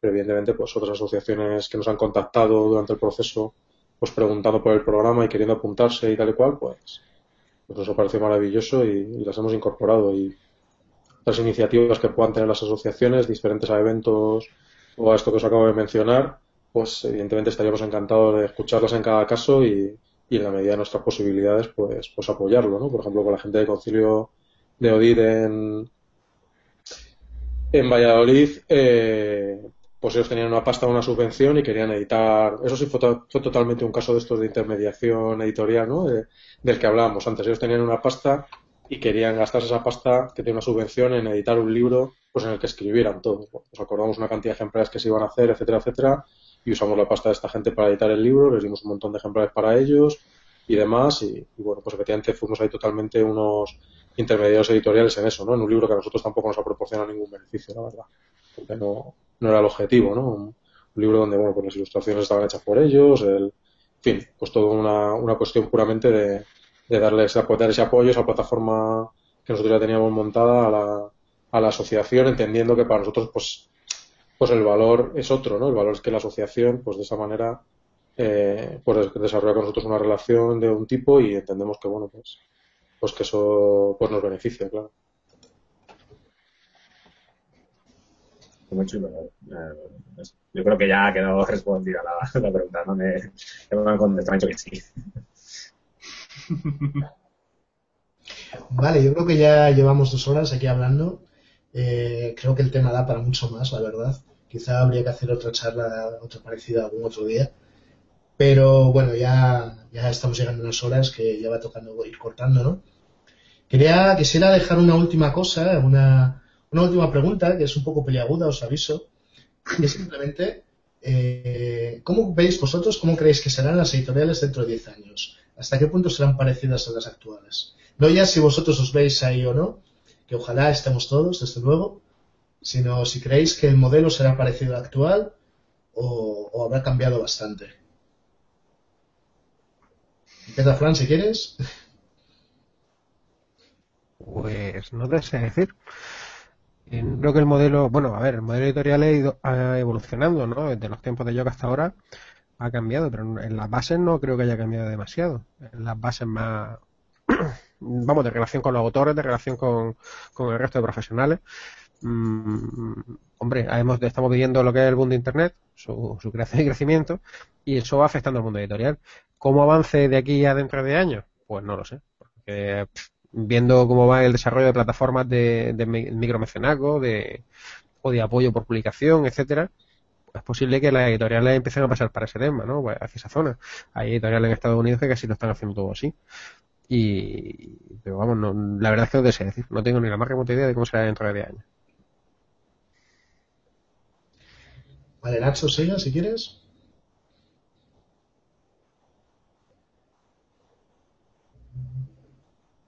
Yo no digo a Nacho, no sé. No, eh, Nacho, parece que se te ha desconectado el, el micro. Disculpa, tío. Eh, lo tenías conectado para no molestar con mi tos crónica. Eh, yo creo que, es muy difícil saberlo, ¿no? A 10 años, como ha dicho Francisco, pues hombre, aquí bola de, de adivino no tengo ninguno. Pero yo sí que pensaría que, que, hombre, que es muy probable que cambien mucho, más que nada porque a día de hoy los juegos de rol de los que estamos hablando aquí en esta mesa, por lo general son libros, ¿no? Y dentro de la marabunta esta de, cambios que hay en la vida, ahora mismo el libro es un sector que está en un momento muy difícil y muy, y muy complejo, ¿no? Entonces, mm, yo creo que ahora mismo hay un montón de gente cobrando un sueldo, pero mucho, para intentar esclarecer qué va a pasar dentro de 10 años con las editoriales. para decirle a la gente de las editoriales, oye, ir por aquí, ¿no? Porque yo creo que la mayoría, pues, pues no saben, ¿no? Por dónde ir. La mayoría, pues, están totalmente perdidas en, en qué hacer. Y me refiero a las editoriales de libros en general, ¿no?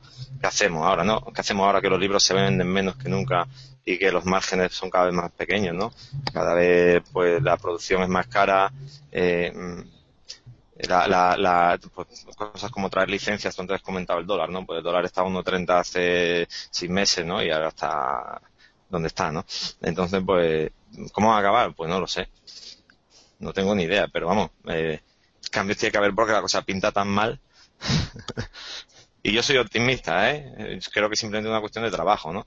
La gente que siga trabajando va a seguir sacando cosas y ya está, ¿no? Lo que pasa que, hombre, mm, a veces más fácil y a veces más difícil. Y vienen tiempos difíciles, mm, pero emocionantes. El cambio y la dificultad es campo de oportunidades, ¿no?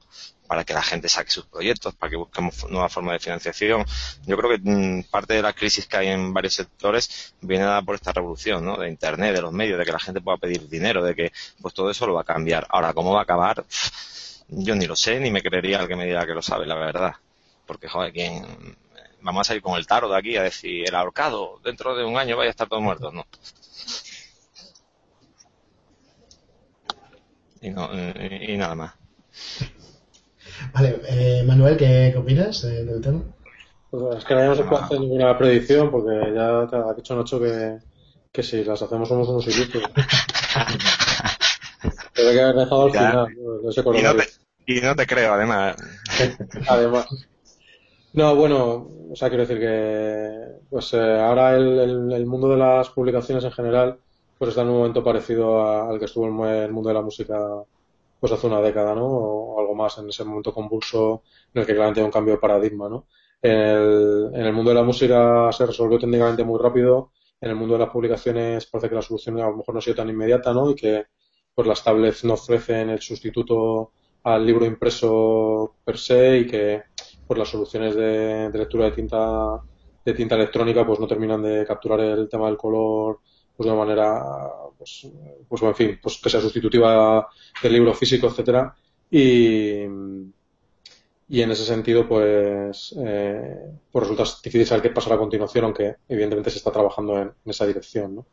y entonces ese cambio del paradigma de lo físico a lo digital donde las ediciones físicas pues en una cosa reducida de lujo para coleccionistas, como son ahora mismo los discos de vinilo, por ejemplo, ¿no?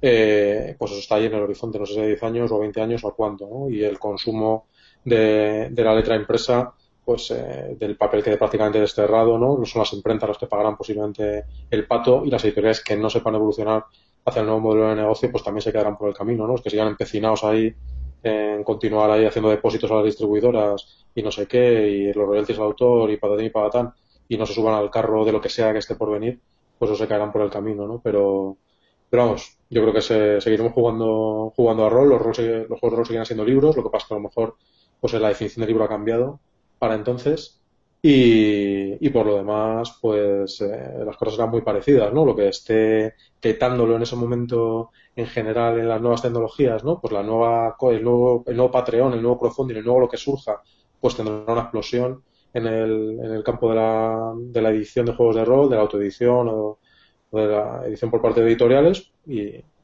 y ahí estaremos. Vale, Berion, faltas tú. No sé qué opinas. Bueno, em, yo como tengo muchas conversaciones contigo, pues digo que yo muchas veces tenemos conversaciones de este tipo. ¿Tú cómo crees que tal? Y, y, en general me equivoco siempre. Entonces, he descubierto que, hacer, dedicarse a hacer previsiones es efectivamente la forma de tirar el, tu tarde, ¿no? Y, fracasar. Es muy, es verdad que es muy difícil de, anticipar. Yo a lo mejor por, por, por atreverme y quedar en ridículo para cuando alguien abra dentro de 10 años YouTube y diga, mira este tío, que cómo se equivocó, ¿no? Yo sí creo que, adelgazarán las, editoriales y que y que este tipo de, de, mecanismos tenderá más, más control en este sentido de los autores de alguna forma. Tampoco me, me mojo demasiado, pero bueno, como yo soy pesimista, tiendo a pensar que la sociedad occidental colapsará sobre sí misma y estaremos todos muertos. Me apunto, me apunto, me apunto a eso. Me apunto a eso. La extinción, la extinción me parece muy bonita. Yo, bueno, no voy a aportar nada más. A mí me interesa mucho lo que ha dicho Manuel de la tecnología, ¿no? Al final, eh, y, lo ha hecho Berión de la sociedad, ¿no? En realidad solo somos una gota en el océano. nos tenemos que adaptar a la tecnología y nos tenemos que adaptar a la sociedad que hay en ese momento. Yo, como aficionado, lo que sí que a mí me parece que ha mejorado y que y que yo creo que en el futuro incluso puede ser incluso mejor es, por ejemplo, la comunicación del aficionado con, los, con las editoriales y los editores. Ahora está Internet, puedes hablar con ellos, aquí tenemos un montón de gente que viene aquí y nos ve todo y los puede ver todo el mundo y ver sus respuestas y se mojan y no pasa nada, ¿no? No están diciendo, ay Dios mío, no voy a salir aquí que si digo esto no compran mis libros y, ¿sabes? Entonces, eh, es, tenemos la suerte de que el hobby es pequeño y puedes ver a la gente que lo publica, puede ver a los autores, hay un montón de, cosas con, los autores y, también aparecen. Y eso ya es el presente y a lo mejor en el futuro está incluso más y mejor, ¿no? Y para mí eso sí que es un, bonito futuro antes de que nos extingamos todos, como dice Berio. Pues nada, si queréis aportar algo más antes de cerrar. Pues bueno, pues hasta aquí hemos llegado. Muchas gracias a todos los que habéis estado aguantando estas dos horas largas de tostón. Y gracias a los que habéis venido, que como dijo justo fue hemos invitado a todas las editoriales que han apoyado las jornadas. Algunos habéis podido, otros no. Estos son días complicados, claro, un sábado en mitad de Semana Santa, por la noche pues es complicado, ¿no? muchas gracias a, los que viniste, muchas gracias también a los que intentaron venir y no pudieron. Y muchas gracias a los que habéis estado viendo. Y sin más, pues nos vemos en la siguiente.